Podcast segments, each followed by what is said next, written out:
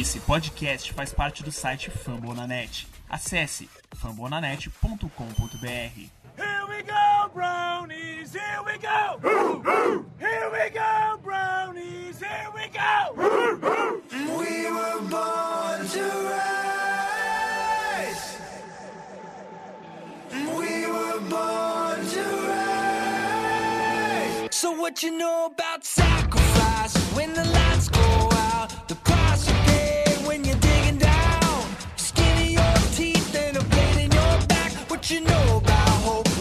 What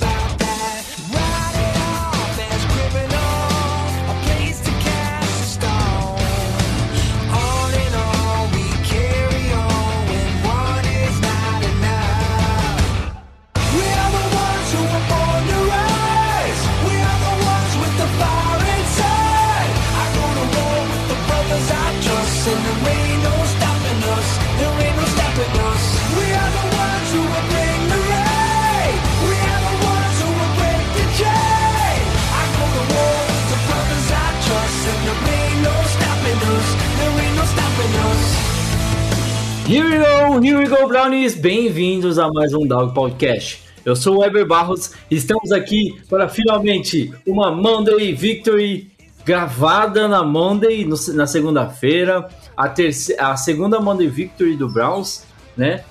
Ah, estamos aqui depois de mais uma vitória do nosso querido e amado time. É, vitória para cima do Bears, 26 a 6. A gente quer falar muito mais sobre isso hoje e também repercutir já o jogo da próxima semana. E para isso eu convido ninguém mais do que ninguém menos para nos dar, nos saudar, saudar você, meu querido amigo, do que Marvin Abreu. Muito bem-vindo novamente a, a esta bancada, a esta mesa maravilhosa que temos aqui no Dow Podcast. Sempre muito bom ter você aqui comigo, meu querido. Fala Eber, tudo certo? Fala pessoal, é um prazer estar aqui, é um prazer representar o Browns aqui no Brasil e a gente vai para mais uma Monday Victory. Eu estou ficando mal acostumado. Mal acostumado, Você me deixou. Mal acostumado com uma Monday Victory. Então volta, traz de volta o meu Browns, que eu quero ganhar um Super Bowl. Meu Deus do céu, e aí? Ao som de uma música gostosa para você começar aí o seu podcast semanal preferido falando sobre o Cleveland Browns. Eu e meu querido parceiro Marvin Abreu começamos aqui o nosso bloco de introdução. Marvão, o que, que tu tem a dizer aí é, sobre esse começo de semana, né? Esse sentimento pós uma segunda vitória na temporada. É um final de semana interessante para torcedores do Browns, né? A gente viu o Browns ganhando do Bears é, depois de ter algumas dificuldades. Foi um jogo mais difícil do que se imaginava, né? A gente também viu o Steelers perdendo para o Bengals num jogo delicioso de assistir para quem não gosta do Steelers, né? Big Ben é, tendo momentos horripilantes, né? A gente viu vários Para quem não gosta dos Steelers, traduzindo Exatamente. pessoas de boa índole. o Big Ben tem vários highli- highlights, né? Ou Terrível. lowlights. Acho que é, o pessoal chama de lowlights nesse caso, né? É tipo o Shaq Full, sabe? Tá ligado? É. E aí a gente também viu o Ravens ganhando ali no, no último esforço do cavalo do Tucker.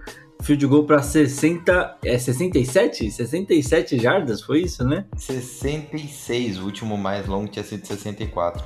É, então 66 jardas aí, o novo recorde da NFL. Sem altitude. garantindo é, se garantindo a, a vitória do Ravens, mantendo a FC Norte ali, todo mundo no páreo, menos os Steelers que cai para 1-2 e agora a gente tem a figura ali da FC Norte. Se eu não me engano, o Bengals está em primeiro, o Ravens está em segundo e o Browns aparece em terceiro, com os Steelers, meus amigos, acreditem ou não, em último lugar na FC Norte. Marvão, seu sentimento após semana 3, como que está esse coraçãozinho de Marvin Abreu?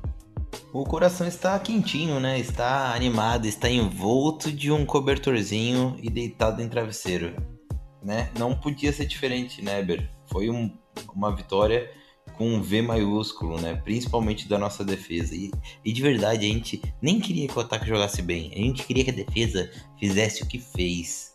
E que tesão, que tesão assistir essa defesa. Quem diria que eu estou animado em assistir a defesa de Joe fucking Woods? E deu show, né, Marvão? Deu show, foi lindo Deu de show. assistir.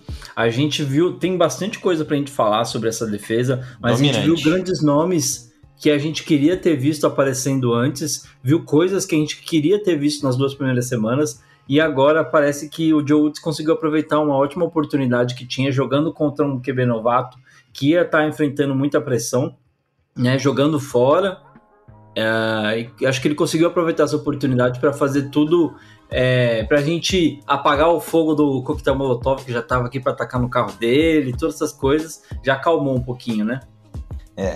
Obviamente, o Joe Woods ganhou uma senhora mijada no- Sobrevida, né? no ouvido e ganhou uma sobrevida. Certeza, quem diz que. Tipo, teve uma entrevista que os jogadores falaram assim: ó, ah, eu não acho. foi o, o Troy Hill. Eu Foi. não achei que a nossa defesa foi mais agressiva do que foi nos últimos dois jogos.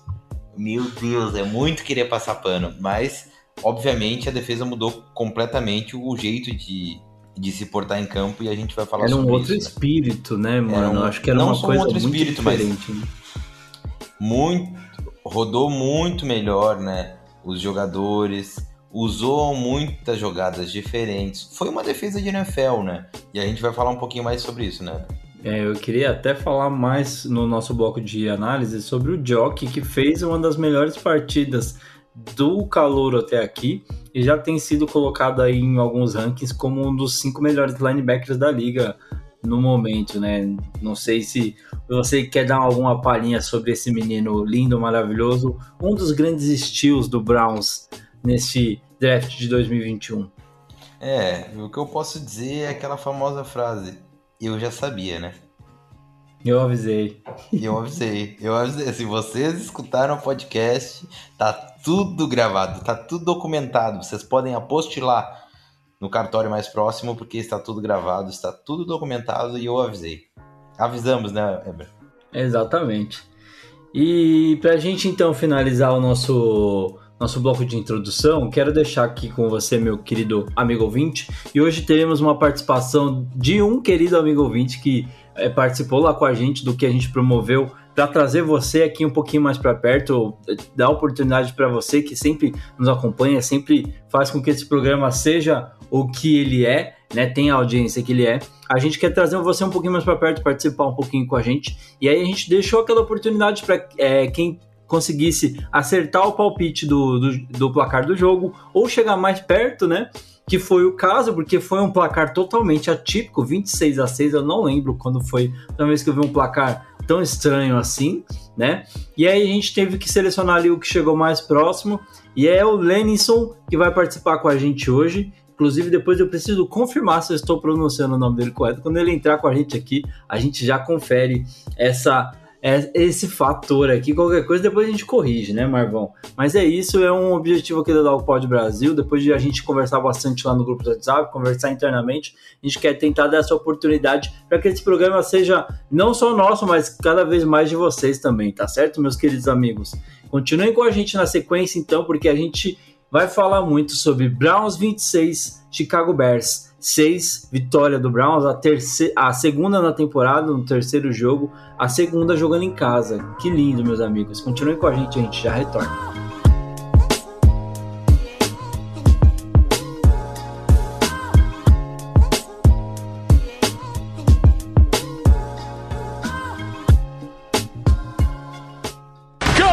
Afternoon, everybody, and it is great to be with you. What a day at First Energy Stadium. It is game number three of the 2021 season. Today, the Chicago Bears are in town with a record of one up and one down. They take on the Cleveland Browns. The Browns with that identical record, one up, one down.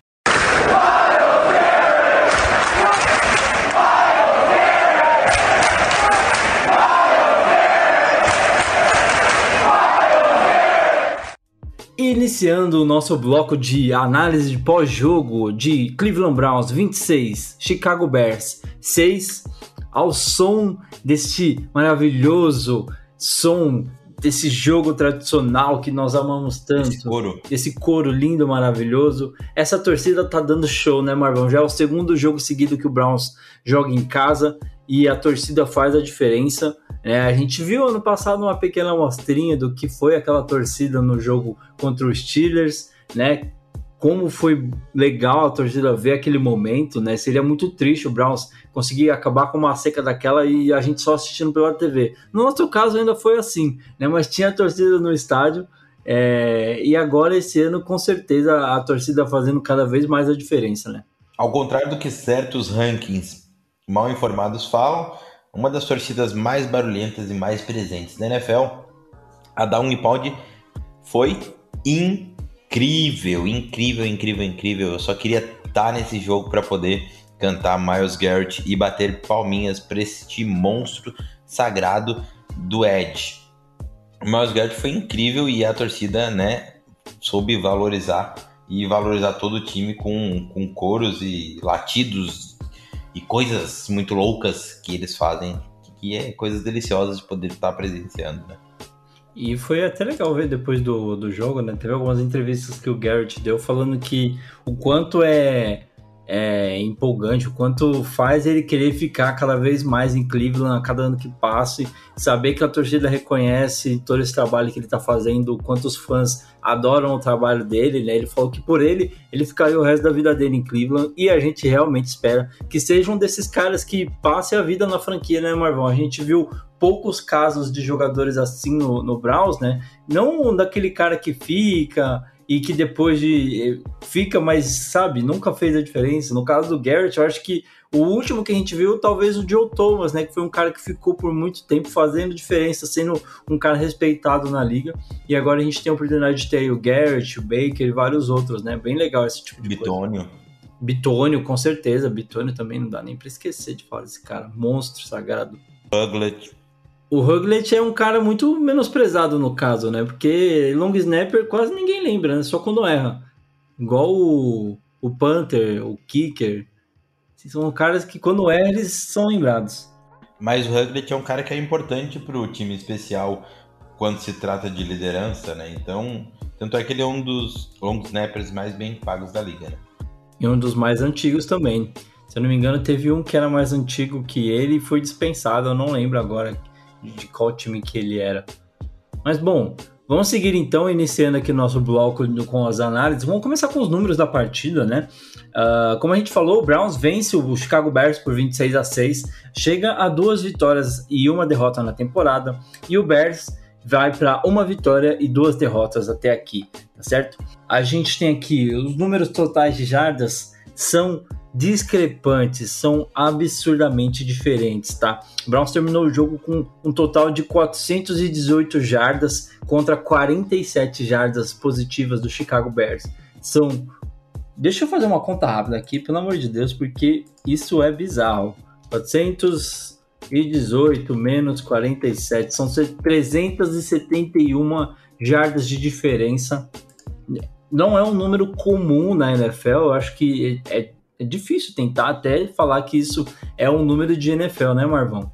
Não é normal, é praticamente surreal o que a defesa do Browns fez e do jeito que fez, né? Foi uma, uma defesa totalmente dominante. E tanto é que quebrou alguns recordes, né? E tanto da franquia quanto da NFL, e foi ou se quebrou recordes, chegou perto e teve entre alguns recordes, né, de tamanha atuação. E isso é mais impressionante pensar que muitas das jardas ainda que contam para os Bears foram por um grande erro do juiz que deu sobrevida ao ataque do Bears e marcou uma PY inexistente, inexistente numa, inter, numa interceptação do John Johnson terceiro. Ia ser a primeira dele, né? Exatamente, ia ser a primeira dele. E além disso, chegou o, o, deixou o Bears né, praticamente na linha de 10, se eu não me engano.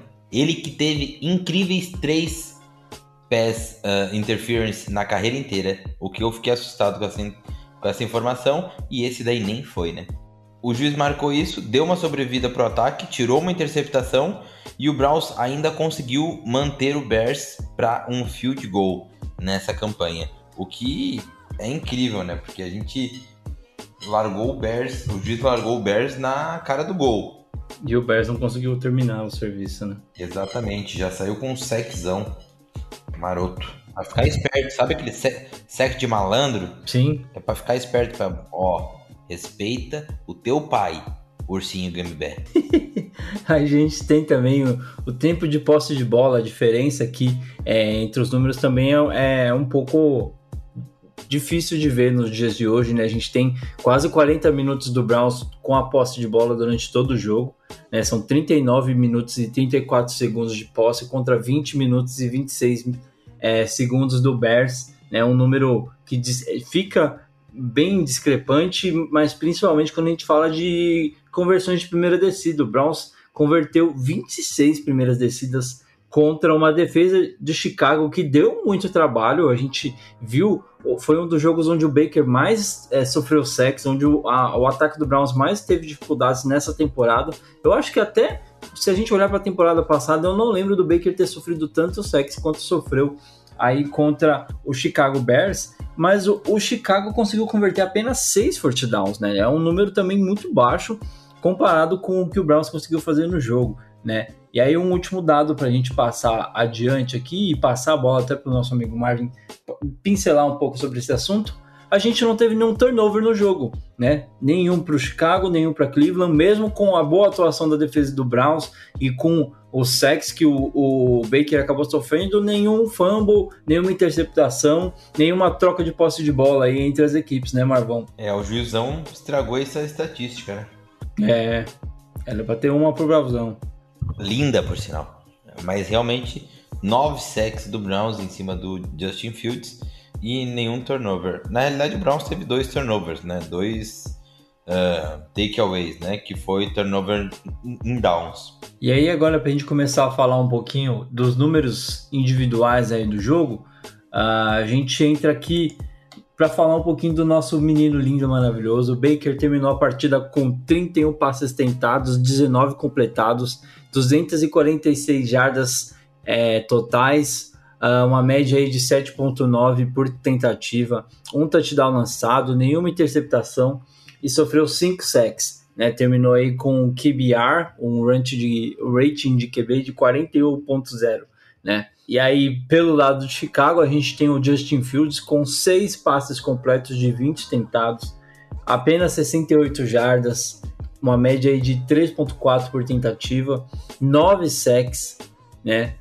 É, é um número considerável, terminou aí com o QBR de 6.0. Foi um dia triste pro Justin Fields, né? A gente sabe o quanto esse menino tem potencial, mas felizmente pro Browns, a defesa conseguiu achar um dia muito é, inspirado e também aproveitar muitas falhas dessa OL do, do Chicago Bears. Mas o, o triste é ver que o Justin Fields, de certa forma, não, não sofreu muito, né? Com, tanto com a fraqueza da linha ofensiva do Bears, mas também com o que todo mundo ao redor da liga está falando, com as chamadas ruins, né? A falta de, posso dizer assim, de dedicação do Matt Nagy em ajustar o jogo para que o Justin Fields pudesse ter o seu potencial explorado. Né? É, o Matt Nagy simplesmente disse assim, ó, te fode. A jogada que o Matt Nagy chamou na... É essa. O cara não tentou jogada rápida, não usou a velocidade do Fields, não, não usou screen. Olha, terrível, terrível, terrível, terrível. Eu, olha, eu acho que eu não veria o próximo jogo se eu fosse torcedor de Chicago.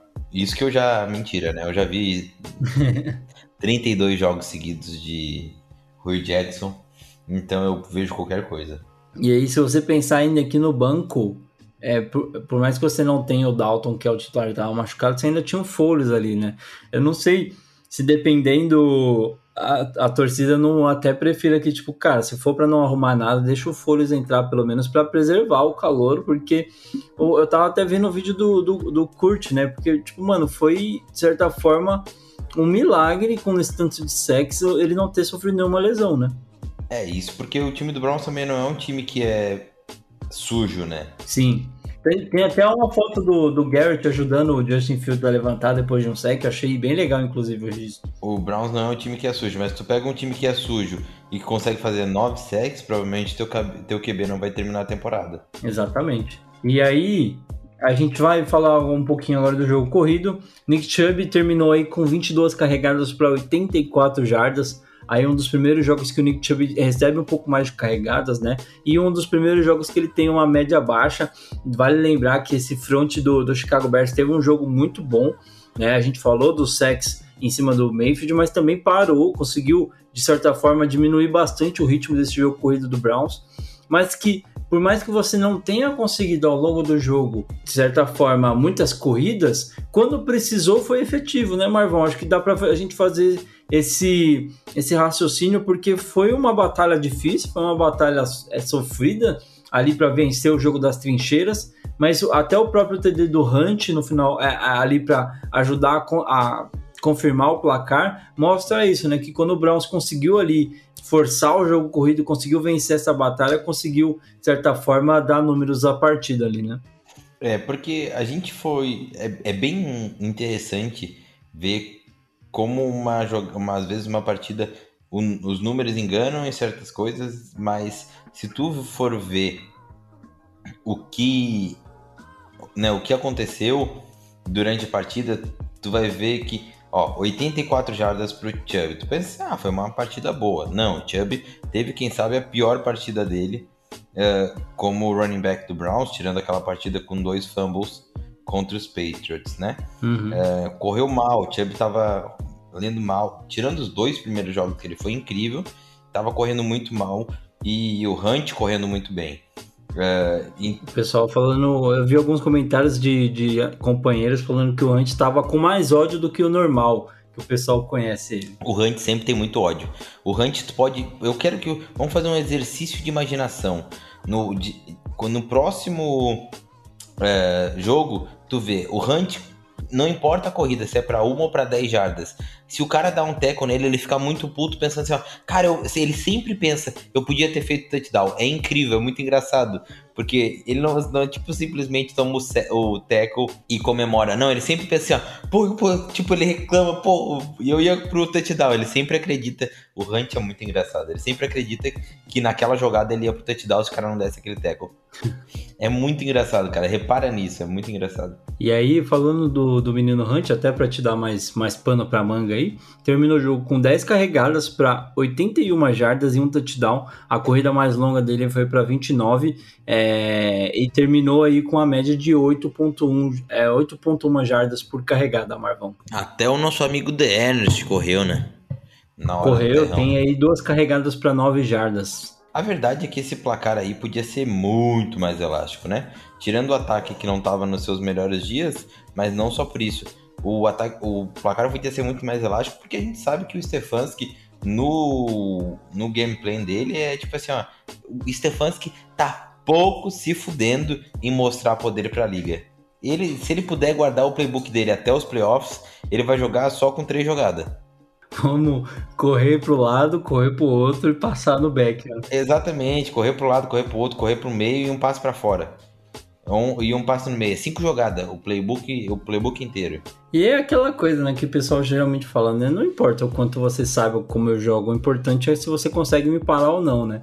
E é muito. O Bears veio com uma estratégia muito voltada para tentar frear esse o que talvez seja, o talvez não, que é tá sendo conhecido aí como o carro-chefe de Cleveland, que é o jogo corrido, esse duo de running backs que o Browns consegue fazer funcionar muito bem. E eu acho que o Marvão, eu até queria ouvir sua opinião sobre isso. A gente fala muito sobre esse revezamento entre os corredores e o quanto ele está sendo importante na reta final do jogo. Se você chega ali no final do jogo tendo usado o, o Chubb, por exemplo, como você usa o Derrick Henry o jogo todo, todas as descidas, ou até o mesmo Hunt, talvez ali na reta final do jogo eles não tivessem saudáveis para ajudar a de definir o jogo, né? Exatamente. Isso e dá longevidade aos teus running backs, né? Tirando uma lesão ou outra que pode acontecer num, num hit ou em algum lance, tu evitando que teus running backs corram muito, cara, é esse gameplay em relação ao uso dos, dos running backs do Stefanski é espetacular. E assim, ó, uma coisa que a gente pode perceber é que o Stefanski é muito, ele é muito fiel, né, aos, aos seus jogadores e também é muito fiel ao que ele imagina de como rodar o ataque. muitas vezes a gente queria assim, ó, cara, o Hunt tá jog... pegando 15 jardas em toda a corrida, 10 jardas em toda a corrida. Vamos usar mais ele, vamos deixar um. Eu mesmo pedi, todo mundo pediu. Vamos usar. Até porque a gente ama o Hunt também. Vamos usar mais o Hunt e vamos deixar o Chubb um pouquinho mais. Não, mas o Stefan sempre que podia usava o Hunt, tanto o Chubb, tanto é que o Chubb teve mais carregadas do que o normal. Por quê? Primeiro, ele teve mais carregadas que o normal porque o jogo se mostrou que vamos correr só para gastar o relógio. Esse, essa era o mais rápido isso daqui. Sim.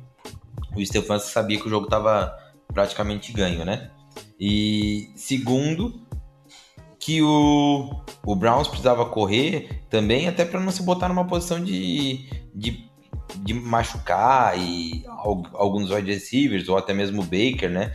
Que a OL estava com muita pressão. Então o Stefanski continuou usando o Chubb até que ele, no, no quarto quarto ele conseguiu algumas boas jogadas e conseguiu até melhorar o número de jardas dele que estava com jardas bem ruins assim ali no começo do jogo, né?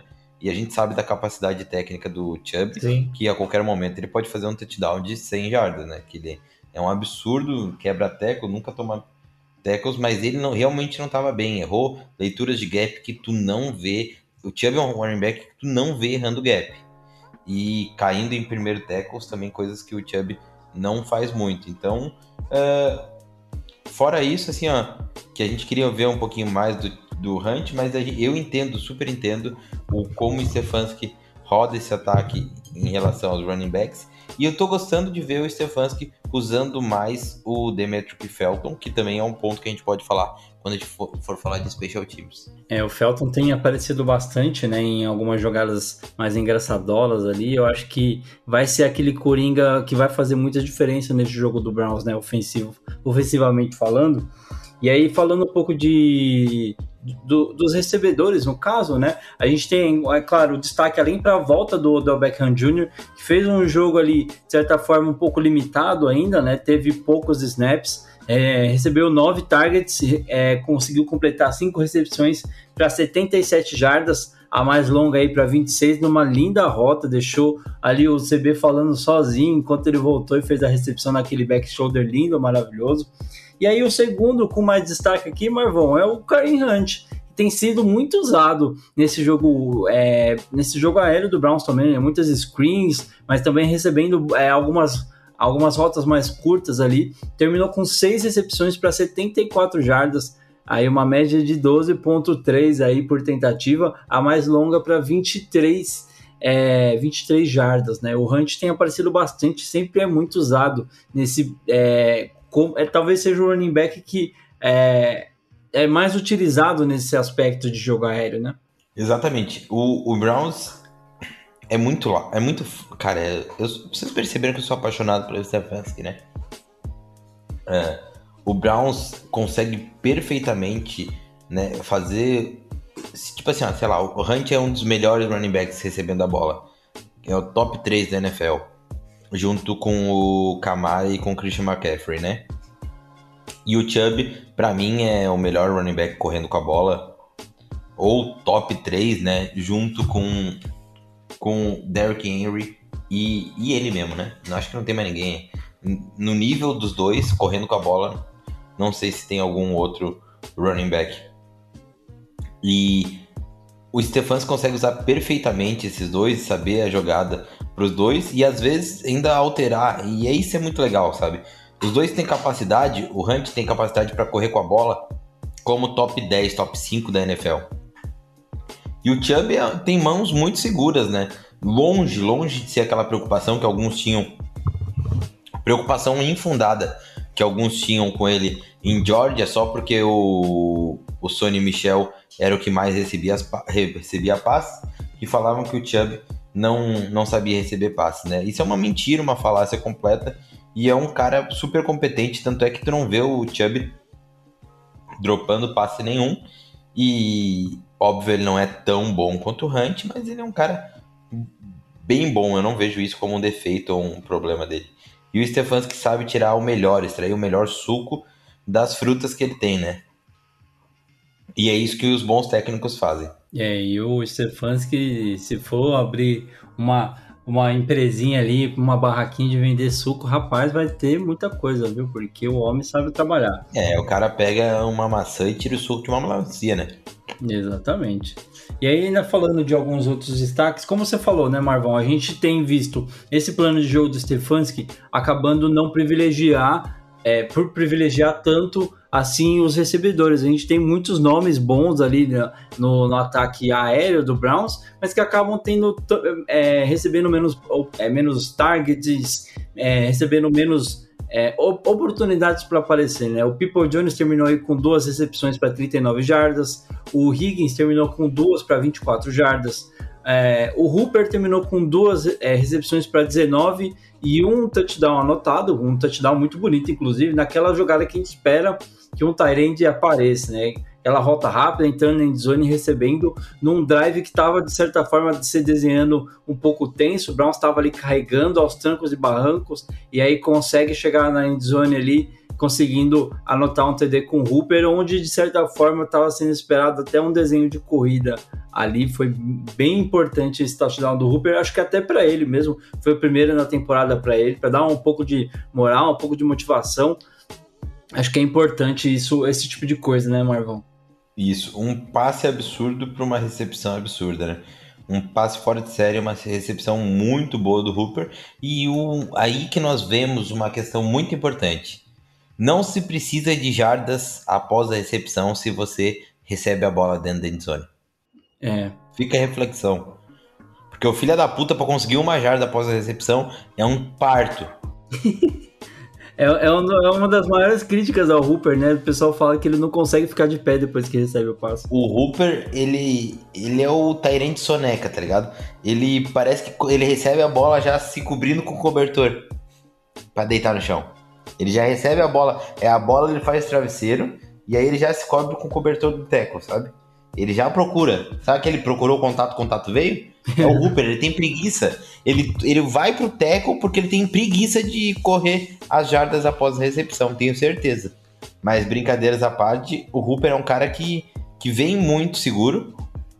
Uma uma estatística muito, muito, muito boa que eu vi é que sobre os, os tarentes bloqueadores, né, Eber? Tu que mandou lá? Sim. Os tarentes bloqueadores do Browns e também, não só os talentos, como o Kareem Hunt, né? O Hunt, os, os, é, tem muita gente ali que deveria estar recebendo.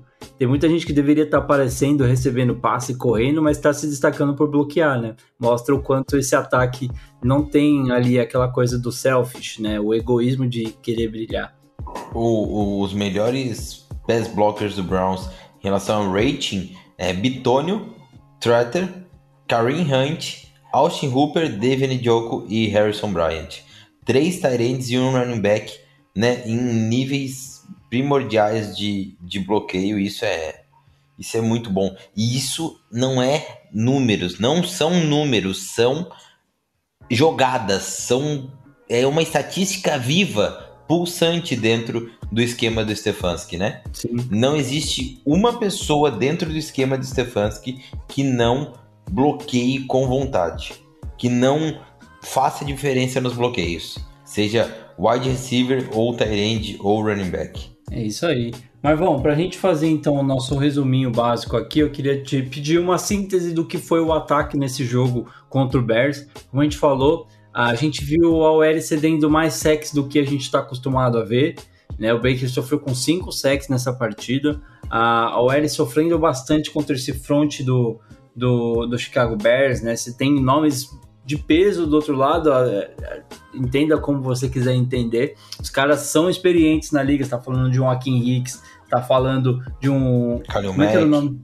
Kalil Mack, que saiu machucado no começo do jogo, mas eu acho que se tivesse continuado, talvez o Browns teria encontrado ainda mais dificuldades, né? está falando de um Rocon Smith que deu muito trabalho ali, é, é, ajudou a parar esse jogo corrido do Browns. Eu acho que o, o fato do Browns ter encontrado tanta dificuldade assim para correr se deve muito também ao Rocon Smith, que fez uma boa partida, né? A DL inteira do, do Bears jogou muito bem, né? O Robert Quinn, é, acho que é esse nome que eu estava querendo achar aqui. Robert Quinn também fez uma outra, uma outra partida muito boa, fez muitas pressões ao Baker. Né? Então, é, mesmo com essas dificuldades, Marvão, e aí a gente entra até num pouquinho de síntese do jogo, antes da gente começar a falar especificamente da defesa, que eu acho que é a que merece realmente todos os louros nessa partida. Uh, a gente falou muito nas duas primeiras semanas o quanto essa defesa ainda deixava, ficava na dependência do ataque. E aí a gente chega na semana 3 e tem um cenário totalmente inverso, um cenário que a gente talvez imaginou que não fosse acontecer tão cedo, onde o ataque não está num dia tão bom e a defesa consegue te manter no jogo. O ataque sai de um campo com uma train out, uma jogada, um drive pífio, a defesa vai e te volta de novo no jogo. Né? E foi assim por boa parte ali do, pelo menos, primeiro tempo, o segundo tempo também em algumas partes. O ataque saía de campo sem produzir nada, a defesa vinha, fazia um drive monstruoso, arrancava o ataque do Chicago de campo e devolvia a bola para o ataque do Browns né? Então, o quanto esse ataque, de certa forma, é, sofreu nesse jogo, eu queria ouvir de você a sua opinião, uma síntese, e aí já pode fazer até uma ponte para a gente começar a falar da defesa, qual foi a importância desse setor conseguir brilhar nesse momento tão importante.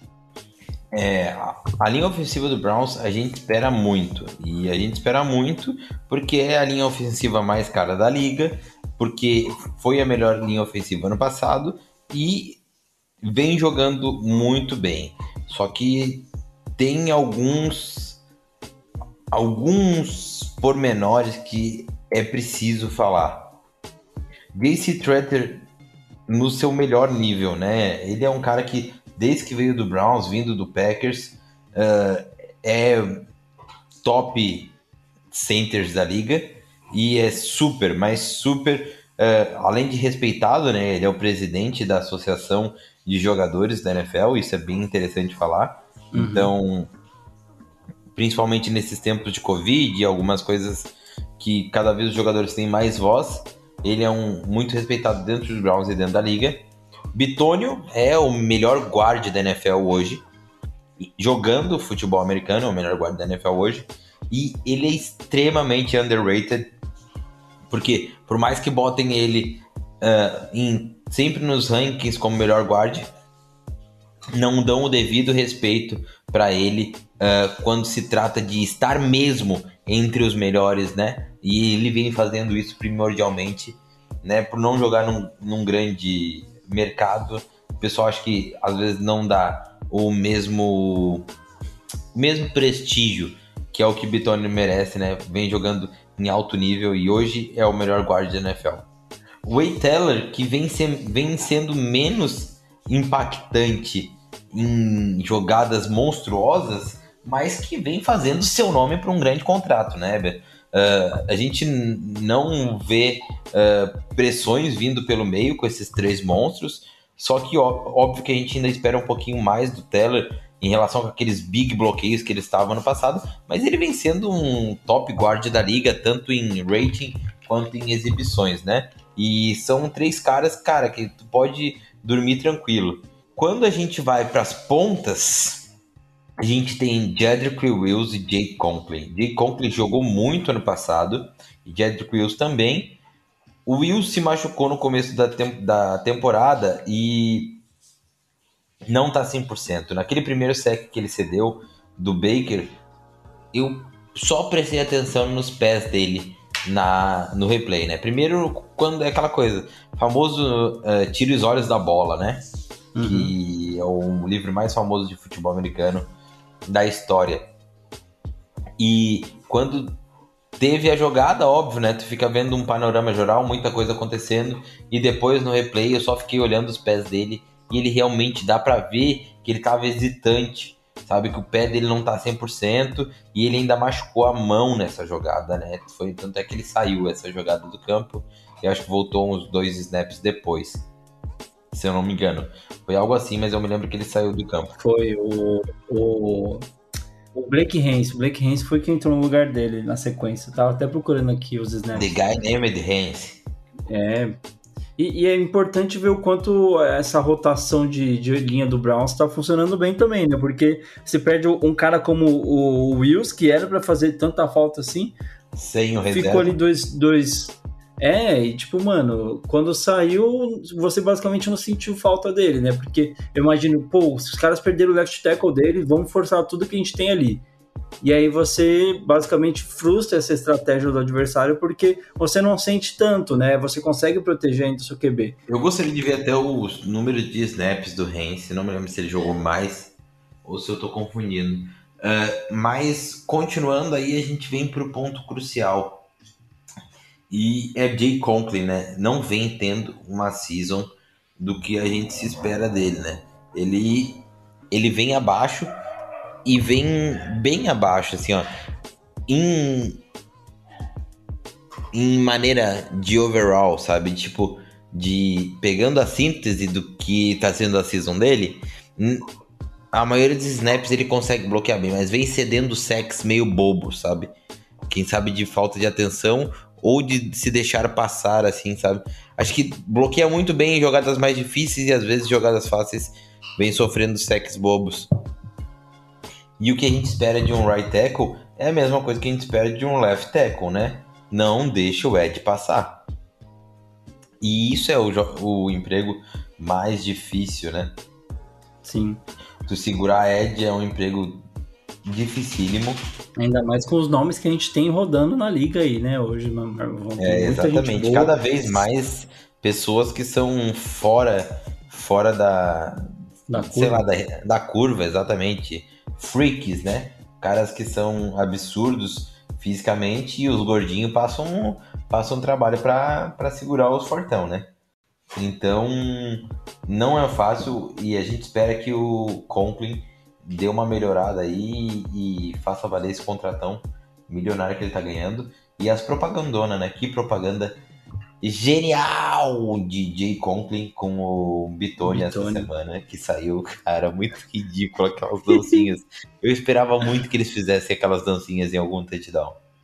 Ah, tem que fazer. Vamos esperar aí ao longo da temporada. Certeza que os companheiros de time não vão deixar isso passar em branco. Muito engraçado. Cara, eu se jogasse no Browns, eu ia fazer aquela dancinha o treino inteiro. Eu ia ser um porre, velho, incomodando o Bitônio e o, e o Compre. Enfim, nossa OL não foi o esperado, não foi um jogo bom dela. Cedeu muito sex, mas a gente sabe que tem muito talento aí, tem muita qualidade aí e, e pode-se esperar que o Bill Callahan vai fazer muito mais por essa, por essa OL aí, para que a gente chegue num. volte a um nível primordial, né? Apesar que o Browns hoje é a melhor OL ranqueada da liga, né? É, e é por, acho que é por isso que acaba o sarrafo ficando tão alto, né? Isso é o que a gente espera dessa linha, desse setor, acaba sendo uma, uma coisa acima do, do nível no, do que a gente espera de uma linha ofensiva, né? A gente vê tantos QBs que sofrem ao, ao redor da liga por não terem nem perto do que o Browns tem hoje, né? E a gente tá ficando, de certa forma, um pouco mal acostumado quando vê um jogo um pouco abaixo da linha ofensiva, a gente já fica tipo, poxa, cadê, cadê aqueles caras que estão recebendo aí um contratinho bom? Por que, que eles não estão jogando tanto, né? E aí, Marvão, para a gente entrar então do outro lado da bola, queria falar dos nossos meninos bons da defesa que resolveram aparecer. O Joe Woods resolveu colocar realmente o time em campo. Falou: oh, já passou duas semanas, vocês já descansaram bastante, aí vamos começar a jogar. E aí a gente tem Miles Garrett com sete, so sete é, tackles, sendo seis é, solos, né? E quatro sacks e meio com, e mais quatro tackles for loss, né? Seis QB hits no total. A gente tem o menino Jeremiah ou Uso Koramua ou Jock, como você preferir, ou com quatro é, tackles totais, sendo três solos, meio sec e um tackle for loss, além de um QB hit. Uh, Denzel Ward também teve um jogo. Oh, Denzel Ward Vamos lá, meu filho, como é que você quer ganhar um contrato novo assim? Meu Deus do céu. E aí, até é importante a gente passar esse ponto para você. Eu acho que a gente tem muito para falar sobre eh, o que essa ADL e os linebackers em num conjunto conseguiram fazer contra esse ataque do Bears, mas ao mesmo tempo a gente fica um pouco preocupado ali com o Ward, que é um cara que tem tido algumas dificuldades no, nos últimos jogos, né? Principalmente Contra o Kansas foi muito acionado, conseguiu ir bem. No segundo jogo contra o Texas, onde a gente esperava de certa forma uma vida um pouco mais tranquilo, foi muito queimado. E aí vem para uma terceira semana. É, a gente viu que ele ainda está ali tentando encontrar o melhor futebol americano, né? Exatamente, a gente espera muito do Ward e, e ele não vem entregando aquilo que a gente espera, né? Jogou bem na primeira semana, apesar de algumas coisas que quando tu enfrenta o Tyreek Hill acontecem, mas ele sofreu mais do que esperado contra os Texans e contra os Bills agora de novo. E aí, vamos falar então dos meninos bons? Ah, falei do Garrett, falei do Jockey, o Clown também. É um, um menino bom para falar também é o Greg Nilsson, que se machucou, mas que vem tendo uma temporada muito boa, né? Uma temporada digna de veterano, né? E a gente espera que essa lesão dele não atrapalhe, né? Porque ele tá vindo num, numa crescente muito grande. Teve do... O primeiro jogo ele não foi tão testado assim. Eu acho que até porque o Kansas acabou focando em outros setores do campo onde não o Gabriel não estava atuando. Contra o Texans fez uma partida sólida demais, jogou muito bem e ontem até o momento da lesão ainda estava fazendo aí uma segunda, terceira partida muito sólida, né? E aí é difícil a gente ver que a gente está indo para um próximo jogo contra o Vikings, que tem um ataque aéreo que está rodando, rodando, bem, sem o, o, que hoje talvez seria o nosso principal, o, o cornerback está jogando o melhor futebol americano. Então, falando, né, das defesas em geral, um bom jogo do Ronnie Harrison, um bom jogo do Joe Johnson, que teve uma interceptação roubada, né, uma linda interceptação roubada, né? Vimos pouco do Delpit, queria ver um pouquinho mais do Delpit em algumas jogadas, mas faltou um pouquinho do Delpit. Mas o Delpit foi usado algumas vezes para cobrir o campo, e aí eu já entro numa questão que do grande jogador da defesa, né? O grande jogador da defesa neste domingo foi ele, Joe Woods. O Joe Woods soube mudar a defesa, soube explorar o que tem de melhor nos, nos seus jogadores, né? Então teve várias situações com três safeties, aquilo que a gente pediu tanto, né? Woods não foi o grande jogador porque jogou muito, mas foi aquele que mais melhorou, né? O que teve uma melhora maior de desempenho de uma semana para outra, né? O Joe Woods que vem tendo muitos problemas em como rodar essa defesa do Browns desde o ano passado e teve alguns jogos impactantes, como contra os Steelers, mas que hoje, no jogo de, de ontem, no caso, né, ele teve seu melhor jogo, né, como coordenador defensivo do Browns, né. O Joe Woods usou muitos três safeties, soube usar o joke, soube fazer blitz com outros jogadores, jogadores, né? Apesar de bastante jogador, jogadas com só quatro homens no pass rush, ainda assim ele soube uh, diversificar. Usou o Miles Garrett em, como DE, defensive tackle em algumas situações, né? Usou o Miles Garrett jogando por dentro ali com três pontas, né, três apoios e em jogadas que conseguiram, botou em jogadas que estava Miles Garrett, McKinley, McDonald e a Devil Clowney, né, com o full pass rush na na DL e foram efetivos, né? Então é, é aquela coisa, ele usou a sua defesa de maneira criativa, surpreendente e usou os melhores jogadores disponíveis. Usou muitos snaps pro Joke. Que jogador sensacional nós temos, né, Eber? O que jogador sensacional. O Joke que leu muito bem todos os snaps, foi agressivo, não perde tackle, faz cobertura, né? Tivemos um jogo bom do Mac Wilson, né? Óbvio, nem próximo ao jogo do, do Joke, que o Joke, uma coisa importante, o Joke tá entre os top linebackers da liga em rating e, e alguns, em alguns quesitos, né? O que mostra o impacto do calor já no primeiro ano, né? Sim, é, a gente estava até de certa forma meio receoso do, por causa daquele primeiro jogo, né? Que ele foi muito exposto pelo Kelsey, foi ali de certa forma até queimado de alguma forma. E rolou de certa forma uma preocupação de que ele pudesse de alguma forma sentir aquele jogo, né, Marvão? Pegou um primeiro adversário muito difícil, que é você marcar o Kelsey, mas está conseguindo mostrar que, cara, não, foi só página virada, tá aí é, já produzindo a nível de um cara que não tá parecendo tão Hulk assim nesse primeiro ano, né? Exatamente. E eh, ele mostrou que o nível de futebol, de inteligência uh, defensiva dele é acima da média, né? E tá mostrando aquilo que a gente esperava dele. Óbvio, nem todo jogo ele vai jogar como ele jogou esse jogo, mas a gente sabe que ele pode produzir e ele tá mostrando isso. O, o, o sec dele no jogo, não sei se você lembra ali do, da jogada, porque ele não tava para entrar na, como, como blitz, né?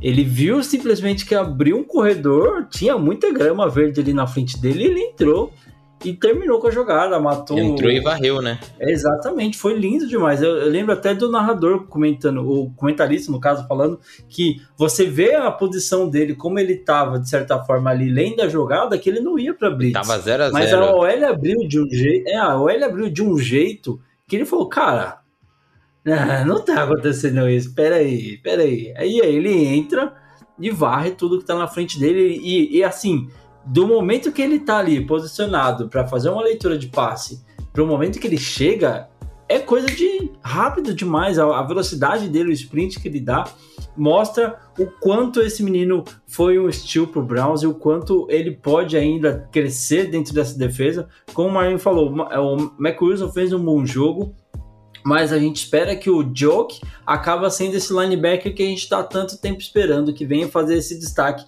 ali ao lado do Walker, né, Marvão? Exatamente, né? Lembrando que a gente não tem um Walker bom, bom o Walker que seria o, o play caller né, dessa defesa, que seria o Mike dessa defesa.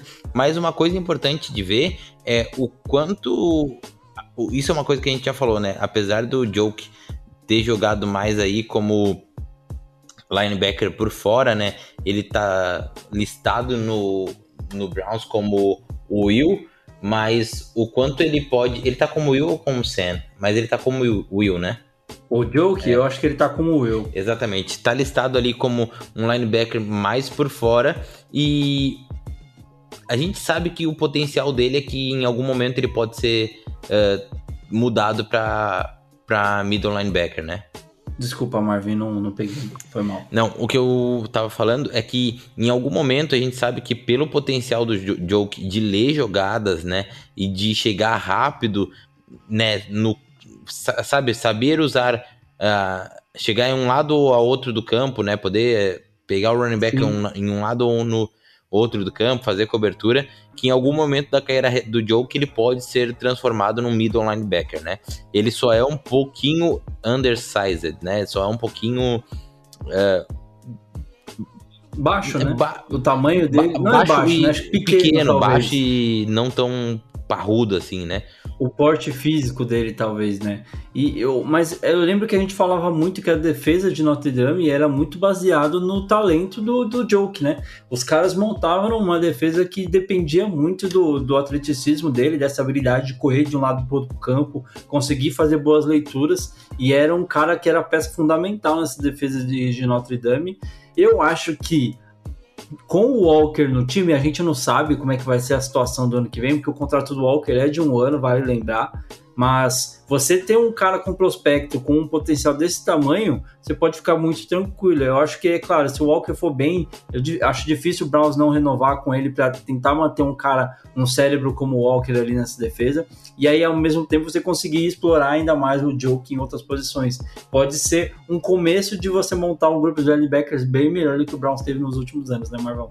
Exatamente, a gente só precisa de regularidade agora, né? Dá 90%, 80% dos snaps pro Joke e deixar ele fazer a magia dele. Vão ter erros de Hulk? Sim. Vão, com certeza. Vão, vai ter algum, em algum momento pode ser que prejudique, pode, mas é só assim para ele se desenvolver.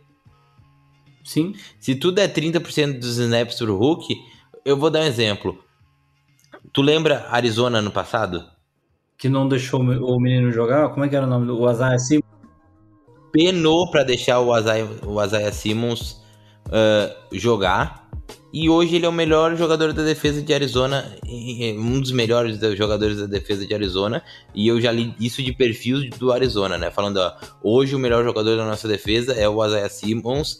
E né, o Buda Baker tá jogando muito, Chandler Jones, TJ Watt. Mas o Isaiah Simmons é o jogador mais impactante hoje. Por quê? Porque eles souberam e, deix... e souberam descobrir o que fazer com ele. 31 times deixaram o jogo passar porque não sabiam como usar ele. É, não diria nem. É, 31 na verdade, né? Porque ele foi no segundo round. Eu esqueci desse detalhe. Mas. Meu Deus do céu. É, é absurdo o Browns conseguir pegar o joke onde pegou. E. Porque os times não sabiam onde usar ele. Porque talento, leitura, tudo tava ali. Eles só não sabiam, ah, vai ser safety, vai ser linebacker. Não importa, cara, ele vai ser impactante. Primeiro garante que o cara tá no seu time, né? Depois você descobre como é que você Exatamente. Usa. E aí, Marvão, então a gente falou muito do, dessa atuação da defesa, o quanto ela foi dominante, o quanto ela foi decisiva, eu diria até no jogo, além de dominante, foi decisiva.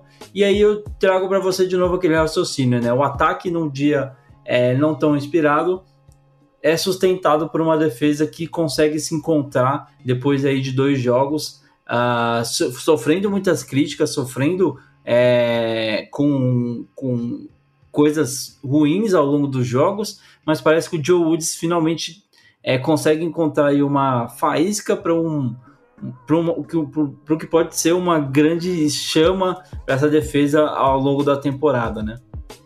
É isso que a gente espera. A gente espera que essa defesa ela continue nesse grande nível, porque ela se mostrou uma defesa de playoffs nesse jogo. Não importa o adversário, se tu domina desse jeito que o Browns dominou, tu, a tua defesa é boa. E o ataque, óbvio, né?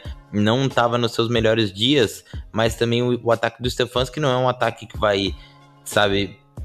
A gente, a gente fez 26 pontos, cara. A gente fez 26 pontos, a gente não fez turnover, né?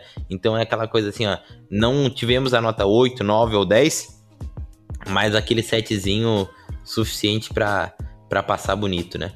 E a defesa é nota 12, né? Nota 9, 9 sacks em cima do. Era, é, eram 10, mas o juizão roubou, né? Exatamente. Que aí era 9 sacks e uma interceptação. E, e, não só isso, o jeito que jogou perfeitamente, assim, ó. Uh, muita agressividade, sabe? Muito empenho em não deixar os.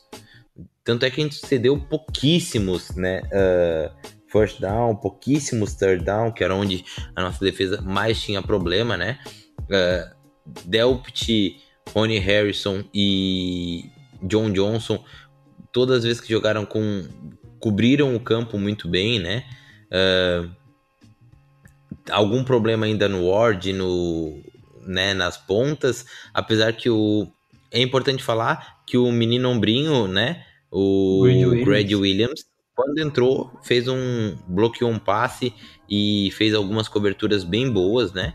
E é o que a gente espera dele também, né, Marvão? Era um cara que era para ser titular, acabou perdendo a oportunidade dele no ano passado devido à lesão. E não só a lesão, né? Eu acho que acho que aquilo ali chateou um pouquinho o Stefanski, né?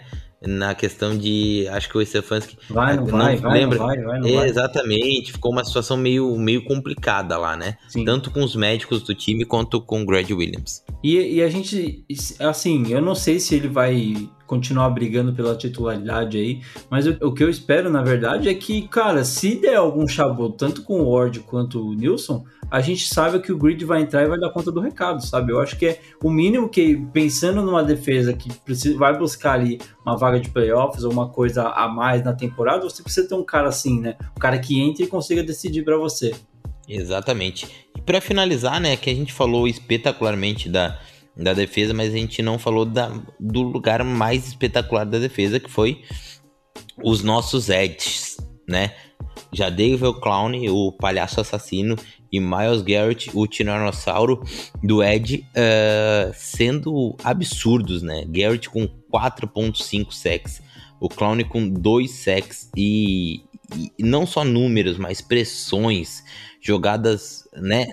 Absurdas do Garrett para chegar ainda no Fields, que é um cornerback, um quarterback móvel, que óbvio, parece que tinha o Matt Neg, né, segurando os calcanhares para ele não correr, mas mesmo assim conseguiu ainda sair de alguns sacks que estavam eminentes ali pelo Garrett, pelo Clowney, e um bom um bom jogo também do Tech McKinley, que vem fazendo né, mais do que a gente esperava para um defensivo. Veio justificando a defesa do Browns, né? Porque o Browns meio que protegeu ele ali na reta final do training camp. Exatamente. Ele não acabou não participando por problemas pessoais que é, não foram colocados a público, né? A gente imagina que deve ter sido alguma coisa, alguma coisa séria. E o Browns falou, mano, eu vou comprar essa treta. E era um cara que tava vindo justamente de, dispen de dispensas de outros times, justamente por um histórico talvez ruim de pessoal, até às vezes de, de campo mesmo, tem um extra campo. E aí você tem o primeiro problema com ele na reta final ali, já começando a temporada de extra campo, o cara tá ali tentando resolver alguns problemas pessoais. Você fala, pô, e agora? Por que, que vai manter um cara desse no elenco? Tá, alguma coisa tem. E o Browns mostra que realmente tinha e o cara tá pagando a aposta que o Browns fez, né? Mas que achado é Malik McAdwell. Que achado, que talento bruto, que cara, imagina com esse cara se desenvolver, o futebol dele, ele não tem é o terceiro jogo dele na liga, terceiro jogo dele na liga. E, e, o nível de futebol de pressão, de talento que ele faz no interior da DL, disruptivo, eficiente contra a corrida, né? E que achado, que achado absurdo, né? O Malik McAdwell é como se o Browns tivesse ganhado uma first round pick, né? De graça. Basicamente é isso. Tem colocado o Andrew Billings para sentar no banco, né? Não teve nenhum snap no domingo. Nenhum snap no domingo. E não só isso, né? Efetivo, hoje ele é o nosso DT1. Ele é o nosso DT1, essa é a verdade. Ali com o Malik Jackson é, ajudando, fazendo um bom trabalho ali nesse meio de defesa do Browns, né? Ali no miolo da linha defensiva, né? É, é um cara que ganhou a titularidade no final da, da, da Precision, ganhou espaço no roster, ganhou a titularidade no final da Precision, jogou muito bem no primeiro jogo, se mostrou muito bem no segundo jogo, jogou o terceiro jogo bem e hoje ele pode ser considerado o nosso DT1. E para finalizar mesmo, eu quero, cara, mandar sabe, tudo a minha admiração e respeito pelo ser que é Miles Garrett. Pelo que esse cara vem trabalhando, pelo que ele, né, ouviu muita chacota essa semana dizendo, ah, um, um, todo Ed recebe aqueles clippings, né, que é quando manda o... Pra quem não sabe o que foi essa reclamação do Garrett, o... Né, tomar uma cobertura dupla ali de um Tyrande é normal, uh, ir contra dois, um guard um. tomar uma, uma proteção dupla de um guard um right tackle é normal. O que o Garrett reclamou, basicamente, é ele vai contra o left tackle, o right tackle, e simplesmente o vem um wide receiver ou um running back ou até mesmo um tight end e vem no corpo dele, entendeu? Só para tirar ele da corrida. Essa, essa foi a reclamação. É uma coisa comum, cada vez mais comum, e os grandes defensivientes sofrem com isso, e o Miles Garrett provavelmente é um dos que mais sofrem, né? Tanto é que ele é um dos que mais sofre com coberturas duplas, né? Com bloqueios duplos. E ele é o que mais sofre com clipping na, na NFL, né? Ele reclama bastante disso, né? Quando um um wide receiver ou um running back vem no teu corpo, vou dar um exemplo, tu tá ali na, no 1 um a 1 um contra o, o, left tackle e tu tá ultrapassando ele e vem um, um cara e só te dá um encontrão. Isso daí quebra completamente o ritmo, né? E é aquele segundo suficiente para te não chegar no, no quarterback. Então, era isso que o Garrett reclamou. E não tem que reclamar, porque é coisa do jogo, né, meu filho? E ele acabou também falando bastante durante a semana, né, Marvão, que queria ver é, a linha defensiva do Browns dando um passo à frente também, né? Ele falou muito que ele tá recebendo os bloqueios duplos e tudo mais, né? Mas que ele espera que isso acabe gerando oportunidade para os outros companheiros de defesa, tanto da linha, mas também dos linebackers.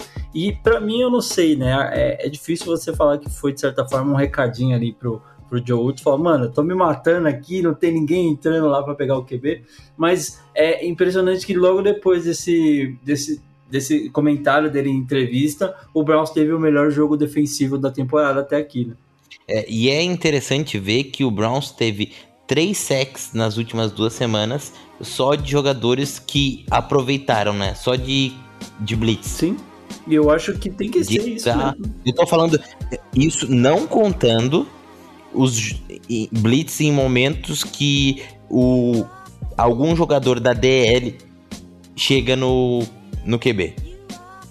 Eu só tô falando em momentos de blitz que quem chega na, no QB não são jogadores da DL. Entendeu? Que quem aproveita a blitz pra fazer o sec não são jogadores da DL. O que é absurdo, né? Em duas jogadas, o Browns que não, não usou praticamente nada disso ano passado, não usou ah, isso, não estava usando isso no começo desse ano, até aquele sec do Delpit, né? Uhum. Aquele finalzinho ali do jogo contra os Texans, que eles soltaram Ah, mais. e o Joe Wood, será que ele viu que deu certo e falou, ô rapaz, É, descobriu o que que é Blitz, filha da puta. 90 anos. e- É, olha, cara, sério, de verdade. que Eu tenho um. Eu não posso ter ódio do Joe Woods, eu não vou reclamar. Eu amo o Joe Woods. Joe Woods, você tem respeito. E aí, Marvão, então, pra gente finalizar aqui, é, caminhar pro nosso final do, do, do pós-jogo, ainda tem mais algumas coisinhas que a gente queira falar, mas é claro, a gente não pode deixar de citar esses special teams do Browns, que começou de forma tenebrosa a temporada, fez um segundo jogo muito melhor, muito diferente. A gente comentou aqui na semana passada da- das mudanças que aconteceram nos special teams, já evitando retornos maiores em retornos de punts, no, no, nos chutes, nos kickoffs, na verdade, né? E aí você vai para uma terceira semana e você vê esse time de especialistas tendo mais é, sucesso, mas principalmente na maior dor de um torcedor do Cleveland Browns, que é o kicker, meu querido Marvin. Eu te pergunto, seria McLanche feliz o novo kicker da franquia do Browns? Mac Lanche Feliz vai pegar, hein? Vai pegar. Eu comecei e vai pegar. Mac Lanche Feliz, cara, que genial ver um kicker fazendo 57 jardas em um punch em pleno eh, First Energy Stadium e esse kicker ser nosso, não estar vestindo a camiseta do Baltimore Ravens, né? Isso é, é histórico. E além disso, ele meteu mais um chute de 52 jardas, né? Depois de anos, o primeiro running back do. O primeiro kicker do Browns a fazer dois chutes de mais de 50 jardas, né? Dentro do nosso estádio. É, e fica aquela coisa, né? A gente falou até de quando é, o Browns entra na temporada com o McLaughlin, né? Fala o nome correto dele para todo mundo saber de quem a gente tá falando. Chase McLaughlin ou McLaughlin, não sei É, exatamente pronúncia. Depois a McLaughlin tava, tava, tava perfeito, tava perfeito. Ah, então me perdoem, amigos. Eu falei certo e depois falei errado. É, mas a gente entra na temporada com o Mc- McLaughlin jogando o primeiro jogo ali de certa forma baleado. Ele ficou só ali no, nos, nos chutes de kickoff. E o Browns, ali, de certa forma, até coloca um plano de jogo um pouco evitando ali os, os, os field goals, né? Você evitando aquelas tentativas que você poderia somar três pontos. Na segunda semana ele já vem menos, é, já aparece um pouco mais na partida.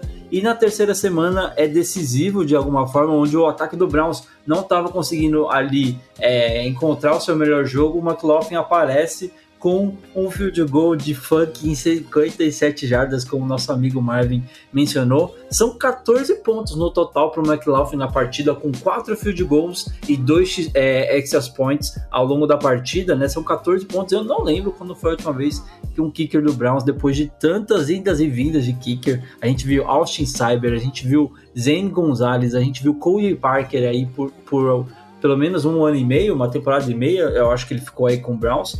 E agora a gente tem um quarto kicker em menos de cinco anos, talvez. Quarto kicker no Browns. Esperamos que ele fique, né? Tem, tem até um pouquinho mais aí, se a gente for ver, tem- deve ter um pouquinho mais. Mais de kicker aí nesses últimos, sei lá, quatro anos. Mas, e aí a gente fala, além do, do McLaughlin, Marvão, eu queria te perguntar, é claro, do Felton, que tem aí sido um, um destaque positivo nos retornos. Tem aí é, 103 jardas nos retornos totais, o mais longo para 24 jardas, né? É um menino que está sendo usado bastante ali, tanto nos, nos chutes, nos retornos de kickoff, mas também nos de punts, que quando não tem falta, consegue produzir bem, né? Exatamente. E as faltas ainda estão sendo um problema, né? Foram, acho que, três ah, bloqueios ilegais praticamente seguidos, né? Ah, um do Joke, um do. Eu sei que foram jogadores mais novos, assim, né? E. Uhum. isso conta muito na questão de experiência também, mas que é um, são algumas coisas que precisam ser vistas aí pro, pelo lado do Special Teams, mas foi o melhor jogo do Special Teams na temporada, né? O Demetric Felton mostrando que é produtivo, o menino não cai no primeiro tackle, ninguém pega ele, ele sempre foge do primeiro tackle, ainda é um pouco hesitante, né? E a gente espera que essa hesitação ela passe conforme ele pegue confiança, né? Exatamente, né? Perca esse medo do tackle e pegue confiança, mas é, é muito bom ver o nível de, de atuação do Special Teams, principalmente do nosso kicker e do nosso Panther Return, né? É, o, o Demetric Felton vem fazendo o seu nome, não só dentro do ataque, mas também né, dentro dos times especiais, né? E eu acho que hoje, para alguém tirar essa vaguinha dele, que, que ele ganhou ali no final do camp, né? Todo mundo achava que ia ser o Jojo Watson, o Jojo Netson, até o People Jones também, né? Que acabou perdendo todas as oportunidades nos Special Teams também, né?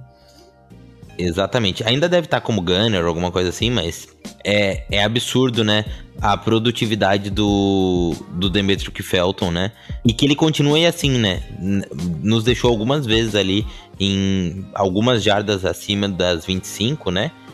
Que, das 20, das 25, então é, é muito bom, né, ver um cara produtivo e a gente sabe que cada vez mais, quanto mais jardas o teu Special Teams ganhar, né, menos jardas o teu ataque vai ter que percorrer, né? Exatamente. né? É uma, é uma ciência exata.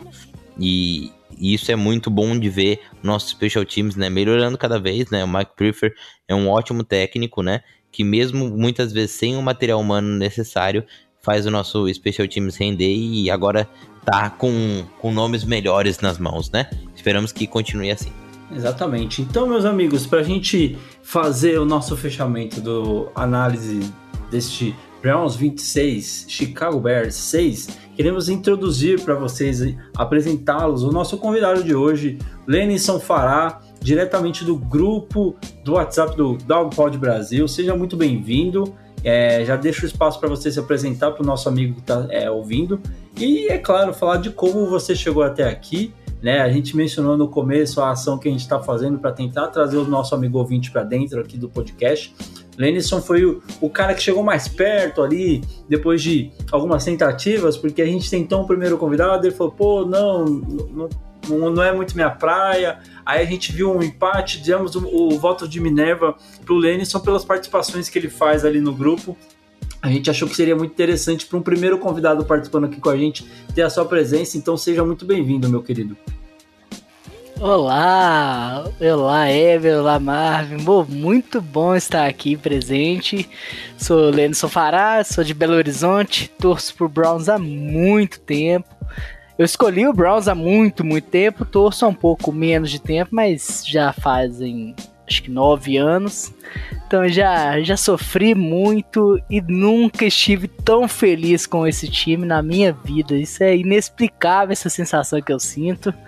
E acompanho vocês aqui no podcast também. É uma honra estar aqui. Vocês fazem um trabalho muito massa, divulgando o Browse de um jeito muito legal. Parabéns a vocês e muito obrigado pelo convite. Que isso, mano. A gente que agradece ter topado. O Lenison já pegou até uns, uns detalhes de bastidores aqui hoje já. Já tá vendo que não é um, um mundo de flores, como o Marvin tenta passar para todo mundo. Achar que esse podcast é lindo, maravilhoso. Não, também tem as coisas ruins de bastidor. É um mundo de flores, sim. O Weber tá reclamando porque eu fiquei rindo do, do Jalen Hurts que soltou a interceptação mais idiota da face da Terra. Só que algumas flores têm espinhos, né? Mas é muito E esses flores, espinhos né? às vezes deixa... hurts, né? Ai, meu Deus do céu, viu? É isso que eu tenho que aguentar, que não vai pro ar às vezes, Lenison. É difícil, é difícil. O Felipe que, que me que sabe a minha dor, que ele tem que cortar tudo de ruim que acontece aqui. Ah, yeah. Mas, Lenison, vamos lá então, para a gente ouvir um pouquinho do que, que você achou dessa terceira, desse terceiro jogo do Browns, segunda vitória, segunda vitória consecutiva em casa. Né, o Browns conseguindo aproveitar muito bem o fator jogar em Cleveland em frente ao seu torcedor. É, são três jogos até aqui, Lenison. Vou te perguntar inicialmente o que, que tu tem achado de um resumo básico do, do Browns até aqui a semana 3. Depois a gente entra um pouquinho mais específico no, no, no jogo de, do último domingo. Bom, vamos lá. É, em resumo, até aqui, eu tenho achado bem legal o jeito que o Browns tem jogado, porque parece que tá esquentando, tá aquecendo as turbinas, e o calendário favorece muito a gente a jogar desse jeito, né? O primeiro jogo foi ali um jogo dificílimo, que a derrota não, não machucaria a gente tanto, não, não que era esperado, mas a gente poderia, a gente já Imaginava que podia acontecer. poderia né? imaginar, é, a gente imaginava que poderia acontecer. A gente atualmente, eu posso dizer isso que a gente não espera uma derrota do Browns nunca. E é tão bom poder falar isso que vocês não imaginam. Mas aí foi o primeiro jogo ali, parece que tava esquentando, a gente já tava ali ansioso pro Odell Beckham Jr. voltar, para algumas peças se encaixarem, pra gente ver um Delpit na defesa. Algumas coisas não foram acontecer, mas foram esquentando. Special Teams não foi bem, tudo. E aí, segundo jogo, vai esquentando um pouco mais, a defesa já acerta algumas coisas, o Special Teams já joga um pouco melhor, a gente já vê uma torcida que pra mim já tava diferente de tudo que eu já tinha visto, não sei se é o, é o que veio de bom do Covid, que é as pessoas valorizando mais estar ali no, no estádio, gritando com todos os pulmões. Então, aquilo eu acho que deu uma força maior. Ou eu que também estava empolgado mais com aquela Acho torcida. que é um pouco de cada, na verdade, né? Acaba sendo muito disso. É, porque aquilo, sei lá, a gente também acabou ficando um ano e meio aí sem ver torcida estádio, acha qualquer coisa já E incrível. também é que antigamente não tinha muita jogada boa pra comemorar, né? Essa é a questão. Eles estavam lá, eles ficavam o jogo inteiro, 4, 3 horas esperando uma jogada boa e não. Ficava e o ela jogo não inteiro pra ver o Browns tomar um retorno de, de field goal contra o Ravens. Exatamente. Nossa, nossa. Weber, nossa, o Weber pegou a fa... É, tem, vezes que não botou a- precisa. botou a faca e girou. Ai, meu Deus. Mas enfim, agora é outra, é outra era. E esse Brown já agora. E aí acontece isso no terceiro jogo que parece que já as coisas já estão encaixando. Ainda não é perfeito, não sei nem se vamos chegar à perfeição, mas sonhar é de graça. E a gente começa a ver coisas lindas como a torcida gritando o nome do Miles Garrett, que eu nunca tinha visto na vida, a torcida gritando o nome de jogador assim, a não ser um Vitor Cruz quando ele pegava a bola, que era o Cruz, ou coisas do tipo, mas um Miles Garrett, igual eles gritaram, até arrepiei, viu? Surreal, né? Porque não é muito da tradição deles, assim, fazer esse tipo de coisa, como aqui no Brasil a gente faz muitas vezes, né? E, Sim, nossa, aqui a gente grita até Márcio Mexerica, É. a gente grita qualquer. Pikachu! É.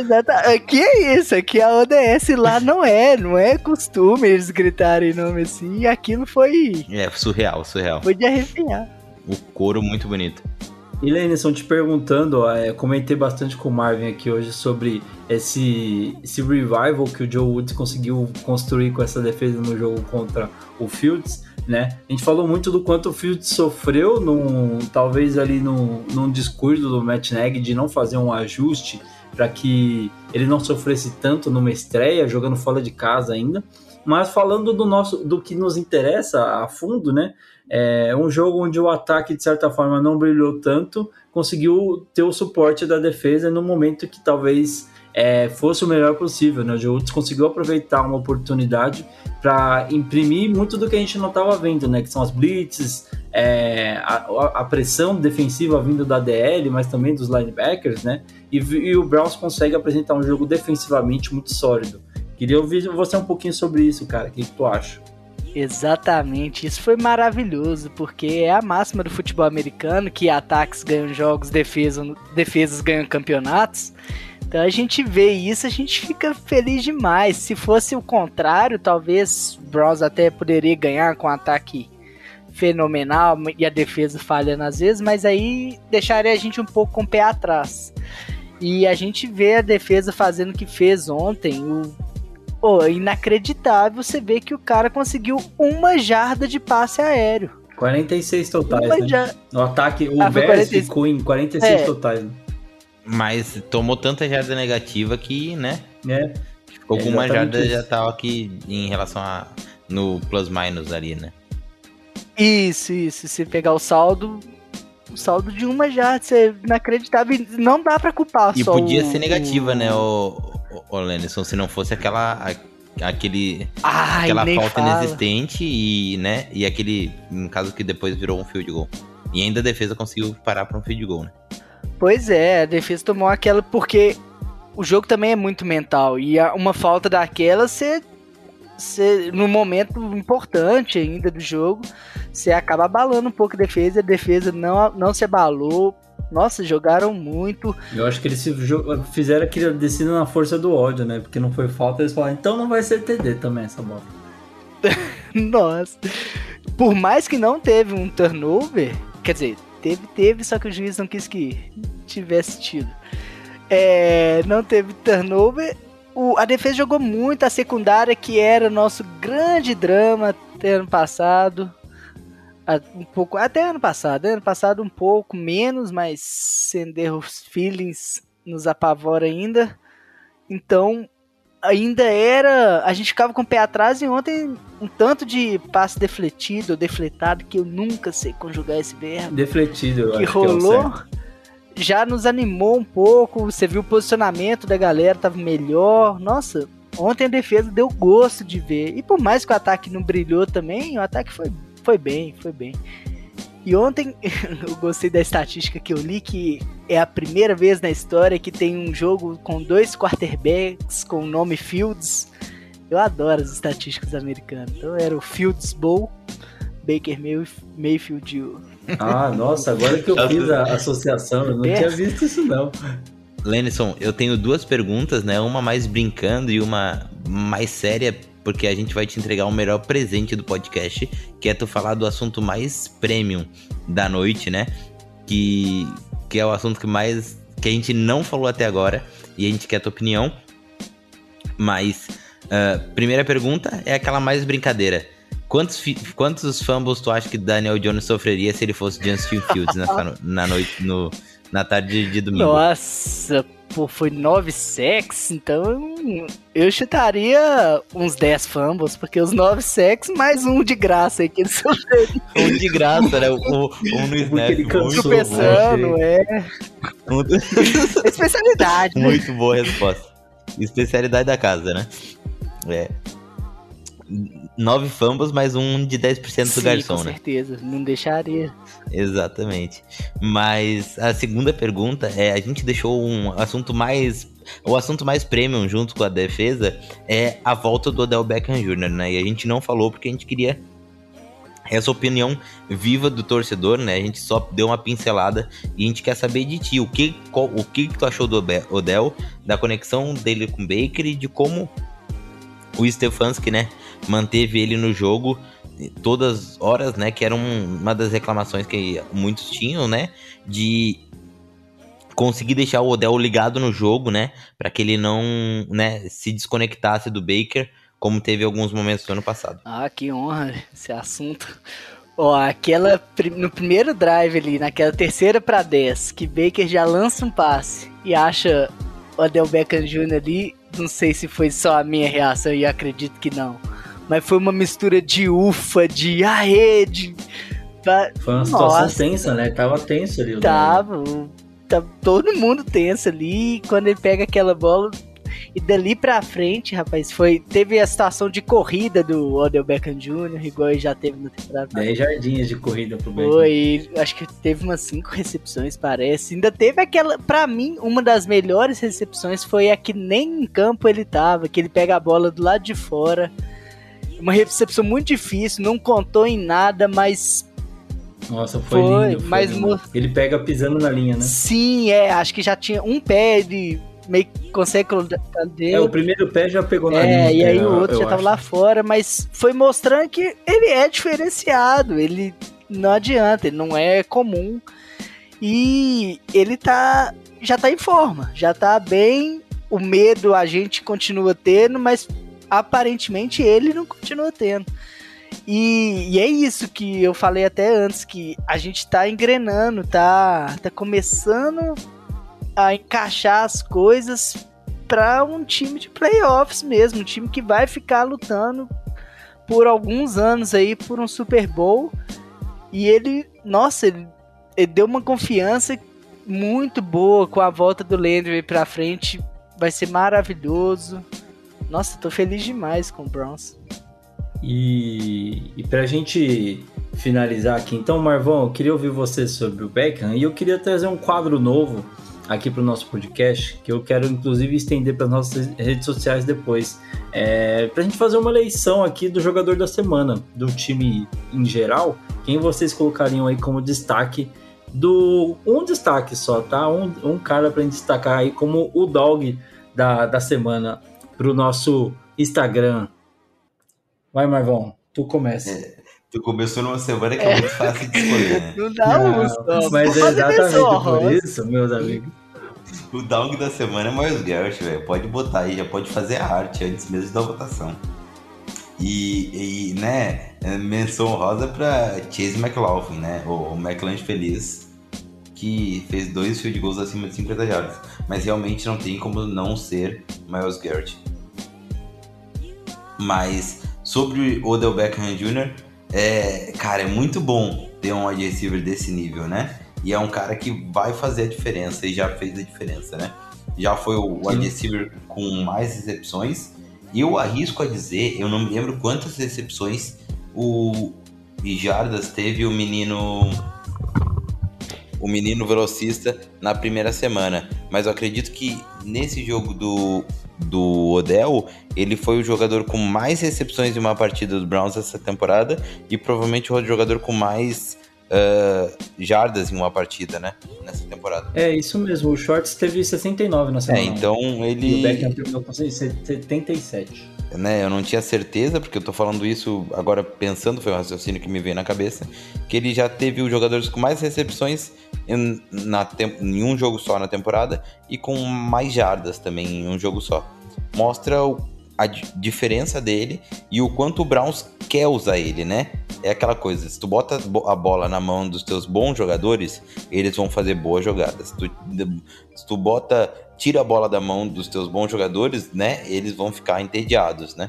E essa é uma coisa, né? Tu vê em muitos momentos o Baker procurando o Beckham, né? Isso tem que saber dosar, mas também tanto pro muito quanto pro pouco. Não pode deixar tentar só o Beckham, mas também não pode esquecer dele lá, porque ele é um jogador fora de série que a qualquer momento pode fazer a diferença, né? E a gente acabou falando bastante disso na antes mesmo da estreia dele, né, Marvão? Que é aquela coisa do você vê como o Stefanski tá é, fazendo esse gerenciamento das peças, de tantas peças como a gente falou que ele tem nesse ataque, o Beckham agora acaba sendo até uma, um pouco mais complicado de você gerenciar muito ali pelo fato da pressão da torcida de querer ver o cara em campo, pela pressão de querer ver essa conexão do Baker acontecendo, mas também por ser um cara que você sabe que você precisa envolver ele no plano de jogo, né? Mas ao, ao mesmo tempo, você não pode fugir da sua filosofia. Qual que é a minha filosofia? Eu preciso fazer meu jogo corrido acontecer, para que aos poucos eu vá distribuindo um pouco de passe aqui, eu, preciso, eu vá conseguindo mexer o play action. Dominar o cronômetro, né? É, isso é muito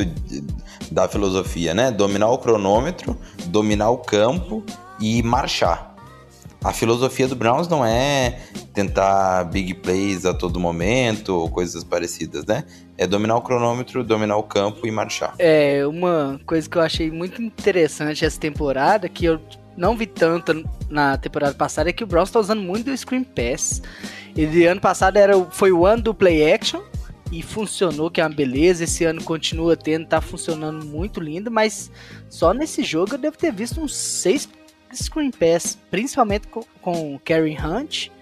Mas a variação, o playbook do Browns está muito bom. O Stefanski está usando uma variação maravilhosa com passes longos, com screen pass, com corrida, com play action.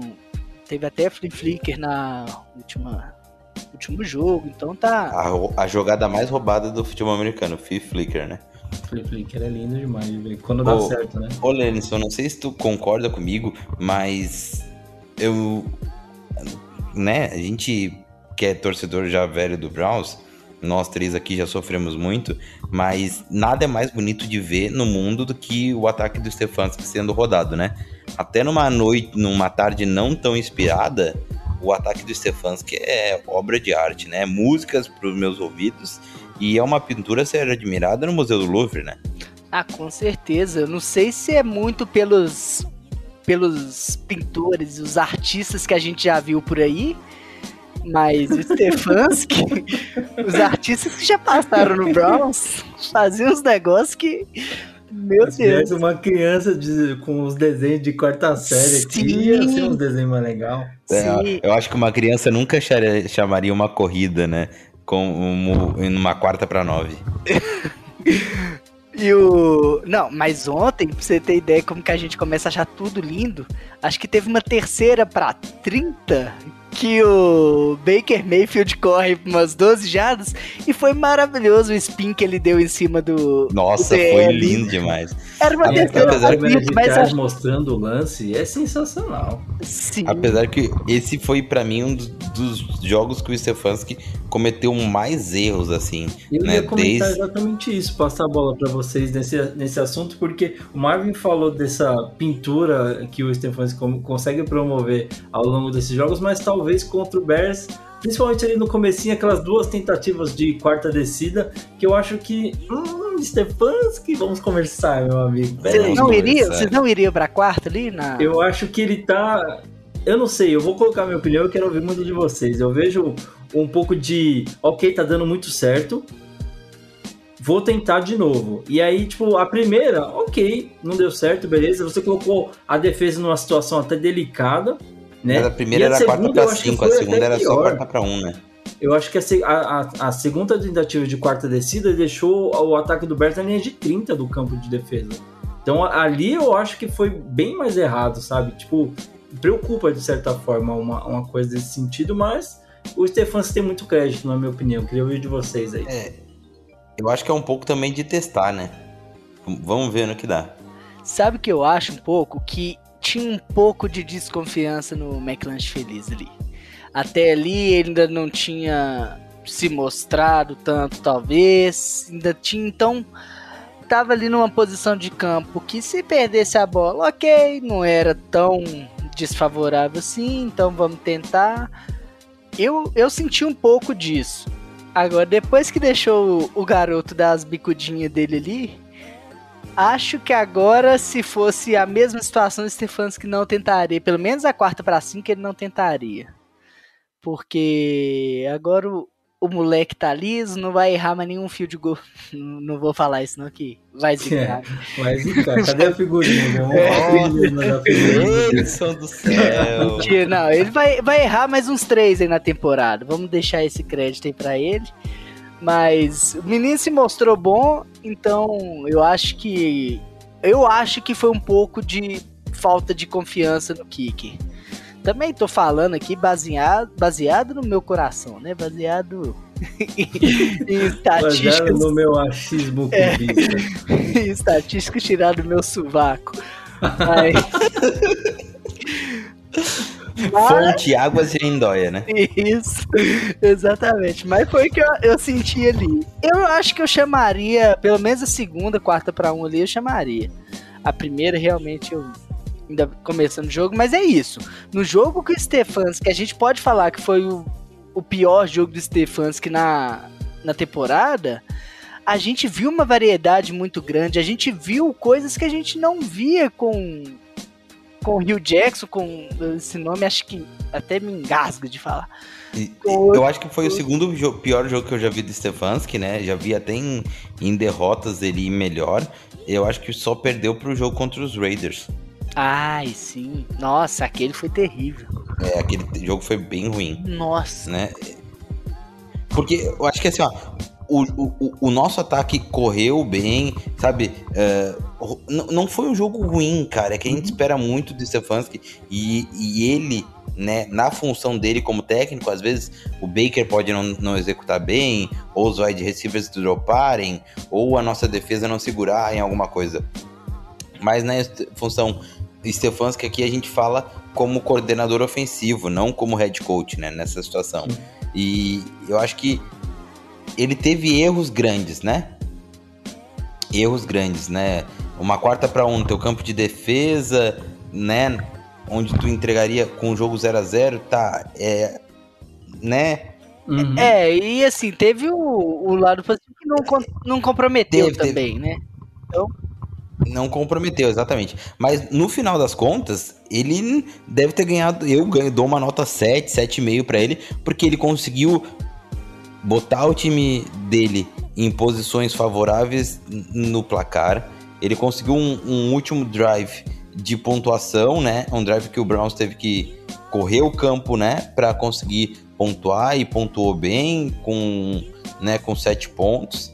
E fez 26 pontos no total, muitas jardas eh, acima do adversário, nenhum turnover, né? Então, né, apesar de algumas questões da proteção que também ele poderia melhorar, às vezes botar uma proteçãozinha a mais, botar um clipping, botar alguma coisinha interessante para evitar o sex, mas, né, é, é- de verdade a gente esperava a gente não espera esses erros do Stefanski porque ele não costuma cometer, né?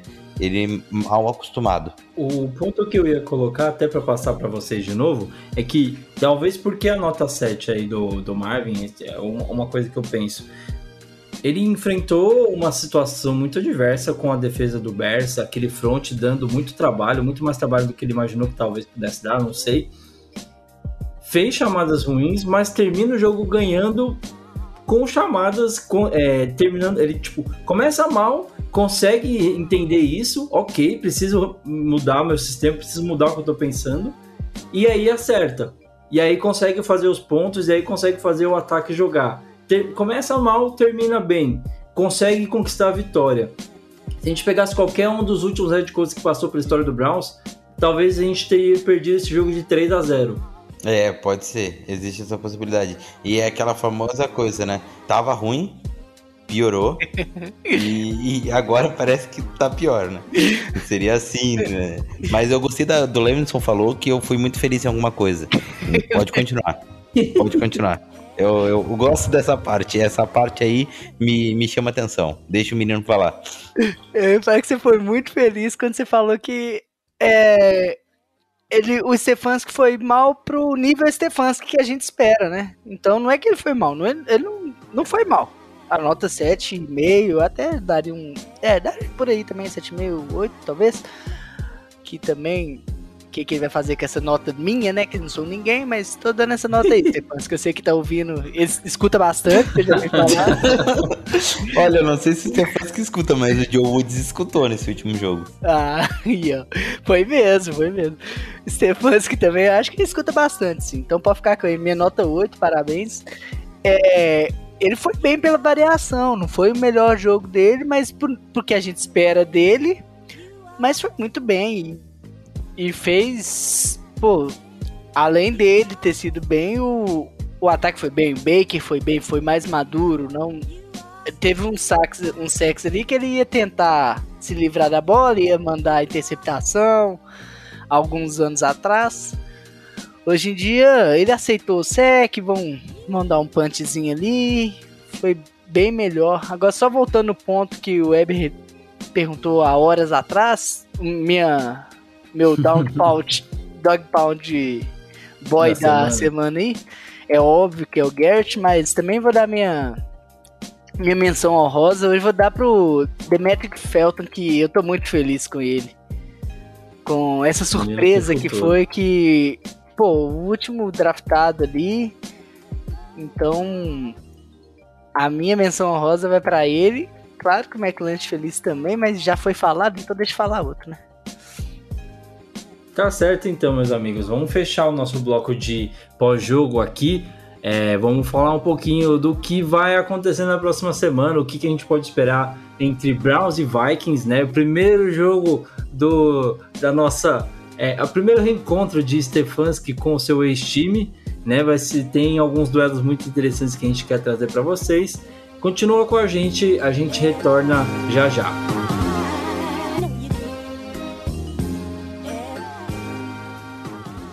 First down, here's Fields back to pass. They got him. Clowney got him and knocked him down.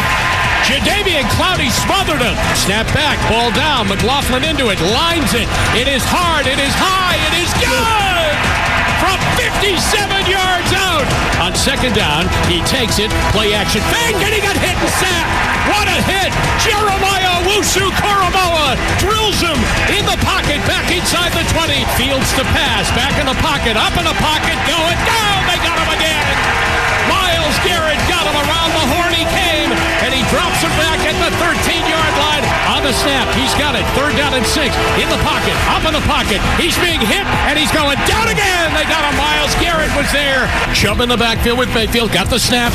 Back. Looks. Throws. End zone. Caught. Touchdown. Austin Hooper. He's got the snap. Fields back to pass. In the pocket. He's being chased again. Miles Garrett's got him by the feet, and he got him. Here's Mayfield. He's going to give it. Hunt's going to run to the right. He got it. 25. A cut 20. 15. 10. 5. Touchdown. Kareem Hunt. And he leaps into the stands. Snap back. He's got it. Here comes Koromoa. Here comes Garrett. They got him again. Miles Garrett. Four and a half sacks on the afternoon.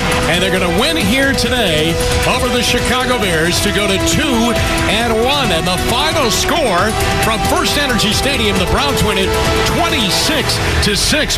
What a defensive performance. Bem-vindos então, meus amigos, ao bloco de análise desse pré-jogo entre Minnesota Vikings e Browns. O Browns sai de casa depois de dois jogos seguidos, viaja até Minnesota para enfrentar um velho conhecido do nosso querido, queridíssimo, lindo, maravilhoso Kevin Stefanski, o head coach do Browns. Ah, são aí quase dois anos à frente da, da franquia, depois de sua saída é, do, de Minnesota ah, a gente tem muita história, eu acho que daria para tentar puxar em cima disso. Eu acho que vai ser muito interessante rever, ver, na verdade, ver como que vai ser o Stefanski enfrentando um lugar que ele conhece tão bem. Mas não sou eu que vou falar disso, vou pedir para os nossos convidados, Marvin Abreu e Lenison Fará, nos ajudarem a destrinchar um pouco do que pode ser esse jogo, do que, que a gente pode esperar para esse jogo. Vale lembrar aí que o, o Vikings vem de uma vitória com propriedade sobre Seattle, venceu com uma atuação muito boa do seu ataque, mesmo desfalcado do seu principal running back, Dalvin Cook, que não jogou, mas conseguiu ali com o novato. Deixa eu pegar o nome do rapaz aqui, que eu já perdi. Alexander Madison? que você tá falando? O próprio, muito obrigado. Esse Lenison veio preparadíssimo para a participação dele. Ele tá querendo cavar uma vaguinha aqui, eu acho, Marvin. Olha. ah, ele só tá. Você tá veio pra fire. deixar. Dá um fire, veio pra deixar seu, seu nome na história, né? Ah, exatamente. Lenison, Lenison fará a história aqui, né? Meu Deus, cara! Muito O boa! menino tá gritando, meus amigos. Boa. Olha, vou ter que chutar o Marvin da bancada aqui. como- Ô louco, meu, você é Mas louco. é, como o Lenison falou, o. Como é que é o nome do rapaz aí, Lenison? Alexander Ma- Madison. É, exatamente, com 26 carregadas para 112 jardas, fez Minnesota Vikings não sentir falta alguma de Dalvin Cook nesse jogo de 30 para o Minnesota Vikings, 17 para o Seattle Seahawks. E eu já passo a bola falando de certa forma, resumindo esse último jogo do Minnesota Vikings. Foi 30 a 17 e não foi contra qualquer um. Né? A gente está falando do Seattle Seahawks com Russell Wilson, com Chris, é, Carson e o Metcalf. Tem um, um ataque muito produtivo desse Seattle que vem aí de duas vitórias, duas derrotas consecutivas, né? Perdeu aí pro Titans, perdeu de novo pro Minnesota Vikings agora. É o que, que a gente pode esperar, na verdade, desse Minnesota Vikings que vinha de duas derrotas, consegue a sua primeira vitória na temporada depois de perder pro Bengals, né? O nosso rival de divisão. E perder também para, deixa eu ver aqui, Arizona Cardinals. foi pro Cardinals, um jogão, inclusive. Mas vem de bom, dois, dois jogos ali apertados, né? Consegue fazer bons jogos e finalmente conquista sua primeira vitória. É, vou começar com o Lenison dessa vez. O que, que você espera desse confronto contra o Vikings, né? Que como a gente falou. Perdeu dois jogos, mas estava ali disputando, foi até o final brigando no placar, inclusive num overtime contra o Bengals, né? Ah, um ataque que produz muito, contra uma defesa do Browns que pela primeira vez mostrou alguma coisa. O que, que você espera dessa partida do próximo domingo, Lennon? Então, eu me preocuparia um pouco mais se a defesa não tivesse. Assim, tô preocupado, não, não entro com salto alto ainda sendo um torcedor do Browns que sou. Mas se a defesa do Browns não tivesse mostrado o que mostrou nesse último jogo, ficaria mais preocupado, porque aparentemente é uma OL melhor. A linha ofensiva do, do Vikings protege melhor o Kirk Cousins. É, tinha ficado feliz, de certa forma, com o Dalvin Cook não jogando contra o Browns. Mas aparentemente isso não mudou muito para eles, que o moleque fez mais de 100 jardas no jogo, não é para qualquer um. Tá bom, mas aí eu acho que vai ser um jogo de muitos pontos também, porque a defesa deles permitiu bastante pontos contra um Cincinnati Bengals que ainda tá deixando dúvidas, um Arizona Cardinals que também já esteve em melhores condições, não, não que esteja mal, Deus me livre, claro que Arizona eu acho que estará no playoffs, mas então eu acho que vai permitir um bocadinho de ponto. E se o Browns não tiver uma atuação muito, muito boas da defesa como teve esse último jogo, eu acho que também vai ser um jogo de bastante ponto aí. E Marvão, para passar a bola para tu, queria pegar esse detalhe que o Lenison falou, né, de mesmo o Dalvin Cook não tendo jogado, ainda conseguiram manter o sistema de jogo fluindo. E se isso se deve até um pouco do que a gente vê aqui em Cleveland agora com o Stefanski, né? Com esse sistema, porque a gente sabe que o Stefanski acabou trazendo algumas coisas que rodava com o head coach lá de Minnesota, né? Que esse, esse sistema do run block era muito nítido acontecendo lá em Minnesota e eu acho que ainda acontece, né? Você tira uma peça que talvez seja essencial ali, mas o, o redor, a, o sistema de jogo tá tão bem implementado que quando você coloca outra peça ele flui normalmente, né? Exatamente. É um, uma observação interessante a se fazer que Mike Zimmer, uh, né? A Mike Zimmer Tree, que tem o, o head coach que fez já mais do que Mike Zimmer na liga, com o Stefanski, e o Mike Zimmer que vem da. Uh, como é que é o nome do head coach do Bengals agora? Puta que pariu, mano. Zack. Zack. Não, não, o antigo. O. Wilson. Marvin Wilson, acho que é. Marvin, Marvin Lewis. Lewis. Isso. Isso. E o Mike Zimmer que vem da Marvin Lewis Tree, né? Então a gente tem um head coach que é da de um braço de um braço da do Marvin Lewis, né? Dentro da liga. E, e é longe de ser um Marvin Lewis, né? Até porque já ganhou alguma partida nos playoffs. já soltei a minha a, o meu jato de Naja. Mas uh, hoje o Mike Zimmer está mais próximo né, de cair do cargo do que de continuar né, uh, mais algumas temporadas com os Vikings. Né? Os Vikings não chegaram ao potencial do que, do que se esperava, né? até se falou em ele cair ano passado. E, mas é um time que a verdade é que esse 1-2 deles tá longe de de ser um dois verdadeiro, né? Porque eles, apesar de erros, né? Eles foram um time muito aguerrido nas três semanas, né? Eles podiam até estar tá 0-3 e mesmo assim não seria um jogo fácil, né? Não tem bobo na NFL, ainda mais um time com talento dos Vikings, né? Kirk Cousins jogando aí, o, sei lá, um dos seus melhores futebols da história. E na sua história, no caso, né? E eu acho que vai ser um jogo bem, bem disputado, né? Principalmente por ser no estádio dos Vikings, né? Que não é fácil para ninguém jogar lá. E o que, que, a gente pode esperar desse reencontro aí do Stefanski com seu ex-time? É, acho que talvez seja aí um dos grandes, é, dos grandes chamarizes para essa partida, né? Vocês acham que é, de alguma forma o tempo que ele passou lá, o tempo que ele passou lá pode trazer algum benefício aí para Cleveland, conhecer o território, saber jogar nesse estádio, saber as dificuldades que ele vai encontrar, pode ajudar de alguma forma? Começando com o Marvin dessa vez aí. Eu acho que tanto é um benefício para um quanto um benefício para outro, sabe? Acho que no final fica meio que, sabe, os dois estão em benefício de um certo modo. Vai de quem souber mais, né? O, Inovar o diferencial, ponto ali, né? exatamente. O diferencial vai ser, né? Quem não uh, se prender a ah, eu sei isso ou sei isso do outro, e sim fazer melhor o seu, o seu serviço. É, e, E até, por- Lennon? até porque já passou um tempinho também, né? Então não acho que seja um impacto tão grande como aquela famosa. O Dante já conhece os alemães.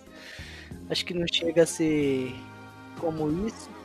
O Stefanski, não sei se vai fazer tanta diferença ali para ele. E também a comissão técnica conhecendo ele, realmente eu acho que tem sim um um ponto ali para eles, mas também não acho que seja um impacto tão grande, não. É mais, eu acho, assim, eu vejo mais como mais uma estatística americana para ficar ficar falando na nossa ouvido aí. Tá certo, então. Tentei trazer uma estatística aqui, fui refutado, meus maravilhosa amigos. Olha, Vocês estão de prova. Eu tentei aqui jogar a semente da discórdia e fui refutado por esses dois. Não convido mais nenhum de vocês para participar. É isso. Nós vamos montar o nosso nosso podcast, o Browncast, Brownscast. É, Só pra ficar ó, o troca- já chegou trocadilho eu chamando a atenção e agora tá querendo causar discórdia no podcast.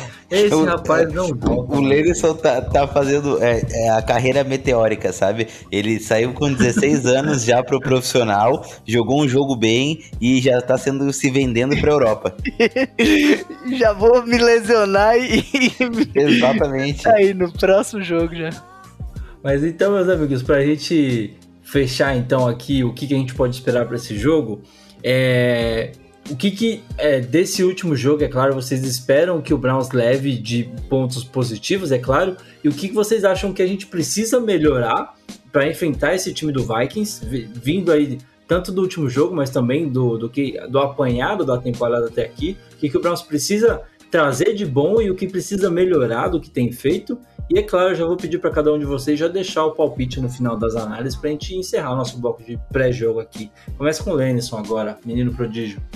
Olha, eu vou já fazer a- umas previsões aí pro jogo, que eu acho que já vamos ter ponto de special team sem ser de kicker aí, talvez um um retorno de touchdown para touchdown ali de punch, de ou então um time especialista do Panther que vai conseguir recuperar essa bola e fazer. Tô sentindo isso, tô sentindo que time de especialistas vai vir crescendo mais ainda. Eu acho que agora temos mais confiança no kicker, então isso ajuda muito ali a ter uma quarta para sete. A gente não precisa de tentar não, vamos deixar o McLanche fazer os pontinhos dele.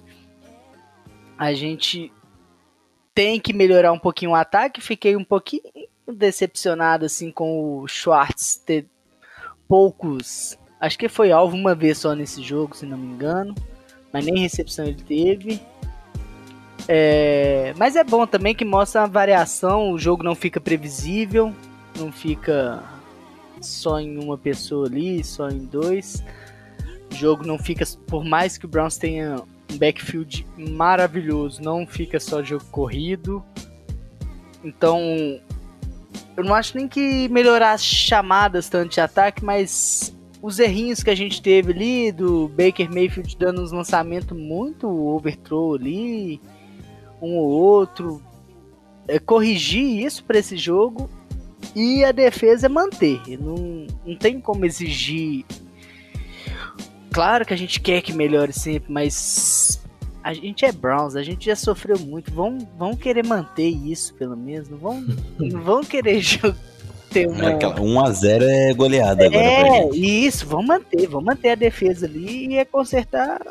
Acho que é mais. É, consertar as atuações dos jogadores, assim. As chamadas, ok, acho que vão melhorar, é mais fácil de consertar, mas as, as execuções, lembrei a palavra que fugiu. Os caras é tão traumatizado que eles não querem que o Browns ganhe pra zoar com os outros. Eles só querem que os Browns ganhem pra não ter dor de cabeça durante a semana. É, Porque quando o Browns perde, a gente fica daquele jeito, né? Daquele jeito. Já começa a segunda mais amargo, né? Do que café sem açúcar, né? E queimando mais do que cachaça no, no, no vira. É exatamente só faltou o seu palpitão, meu querido. Ah, meu palpite, então, como eu falei que jogo pra Novamente, vamos ver agora se o Lenison acerta de novo. Vamos ver. 34 23. Pra quem, O Lenison? Browns, pô, que isso, Ah, 34 olha só. 23. Vai saber, né? Não, O menino veio causar aqui, vai que ele fala que o Browns vai perder o primeiro jogo. não volto nunca mais. É. Passa a bola pro Marvão, então. Marvão, o que, que tu acha que a gente precisa trazer de bom do que foi feito até aqui? O que, precisa ser melhorado? E o seu palpite, é claro.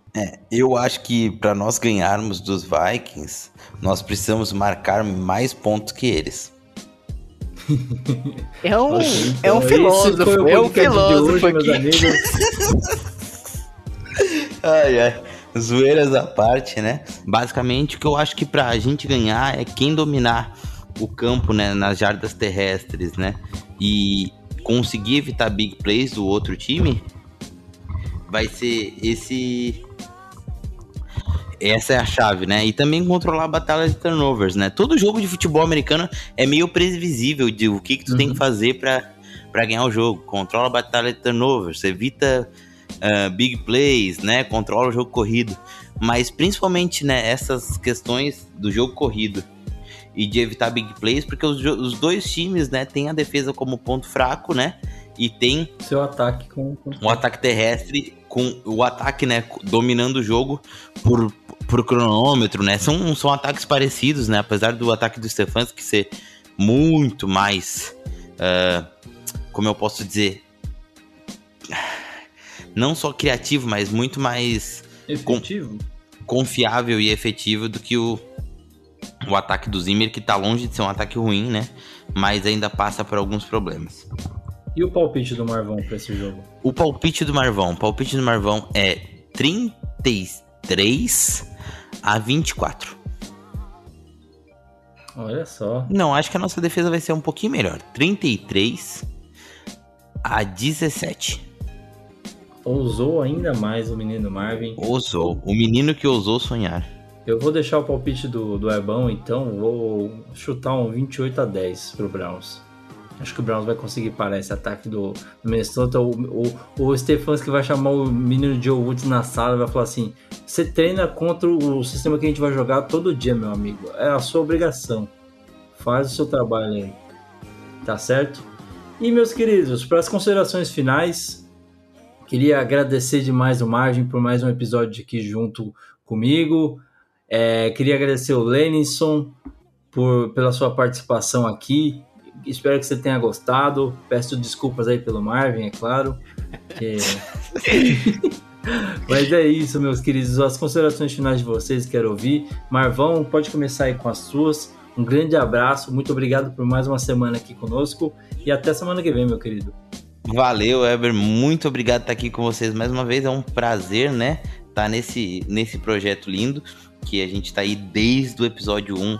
E é um prazer estar aqui mais uma vez. E eu peço, escutem o podcast, compartilha, manda pro amiguinho. Cara, escuta aí, ó. O podcast ficou muito bom. Mesmo que tenha uma bosta, manda pra ele, que aí conta mais audiência pra nós. Beijo pra vocês. E agora o menino Lenison vai mandar até pra mamãe querida dele, falar, mãe, participei do podcast da Logo Pode Brasil. Ela não vai saber nem o que tá acontecendo, mas conta como audiência também, é claro, pra nós. Lenison, muito obrigado por ter participado. É, parabéns aí pela, pela participação, ajudou bastante, foi bem legal ter você com a gente aqui.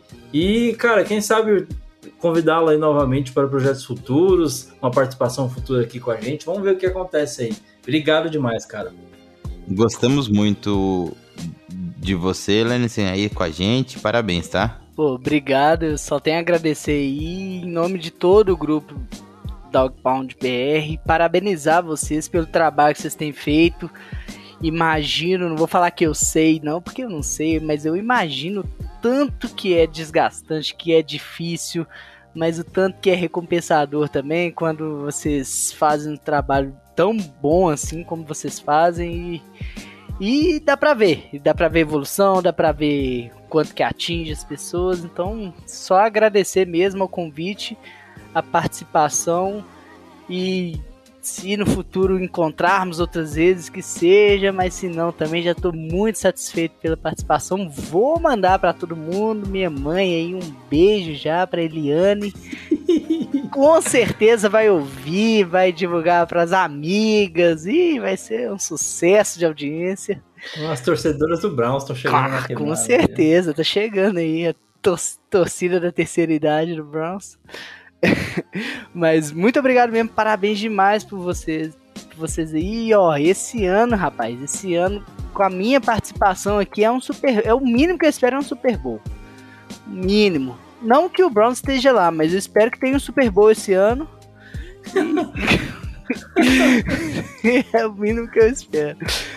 Valeu demais. Aí, Estamos aí tentando dar energia positiva pro nosso Browns, nos fazer mais feliz do que já fez em toda a história. Valeu demais, gente. Obrigado mesmo. Tá aí, meus queridos, participação do nosso querido Lenison.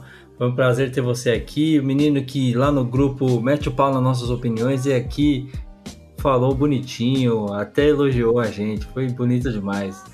Mas é isso, meus amigos. É, eu queria agradecer demais você, querido ouvinte, que nos escuta, que nos dá, nos, nos dá essa força, sempre apoiando o, o episódio, sempre dando a sua audiência aqui para nós. Te peço que continue apoiando dessa forma como tem feito até aqui, não só o nosso podcast, mas também as páginas nas redes sociais. É claro, continue acompanhando lá no arroba Brasil, no Instagram, no Twitter e no Facebook e também no YouTube. Você encontra no, o melhor conteúdo do Browns, do Cleveland Browns em terras tupiniquins e também lá no Fambonanet, nosso querido portal de conteúdos de esportes americanos, você vai encontrar as matérias escritas pelo Murilão, pelo Pedro, tá certo? Sempre com trazendo o que aconteceu de melhor na semana e também as análises de cada jogo do Browns durante a temporada, tá certo? A gente se despede por aqui. Fiquem com Deus e até a semana que vem com mais um episódio do, do Dog Podcast, tá certo? Here we go, here we go, Brownies. Abraço, gente.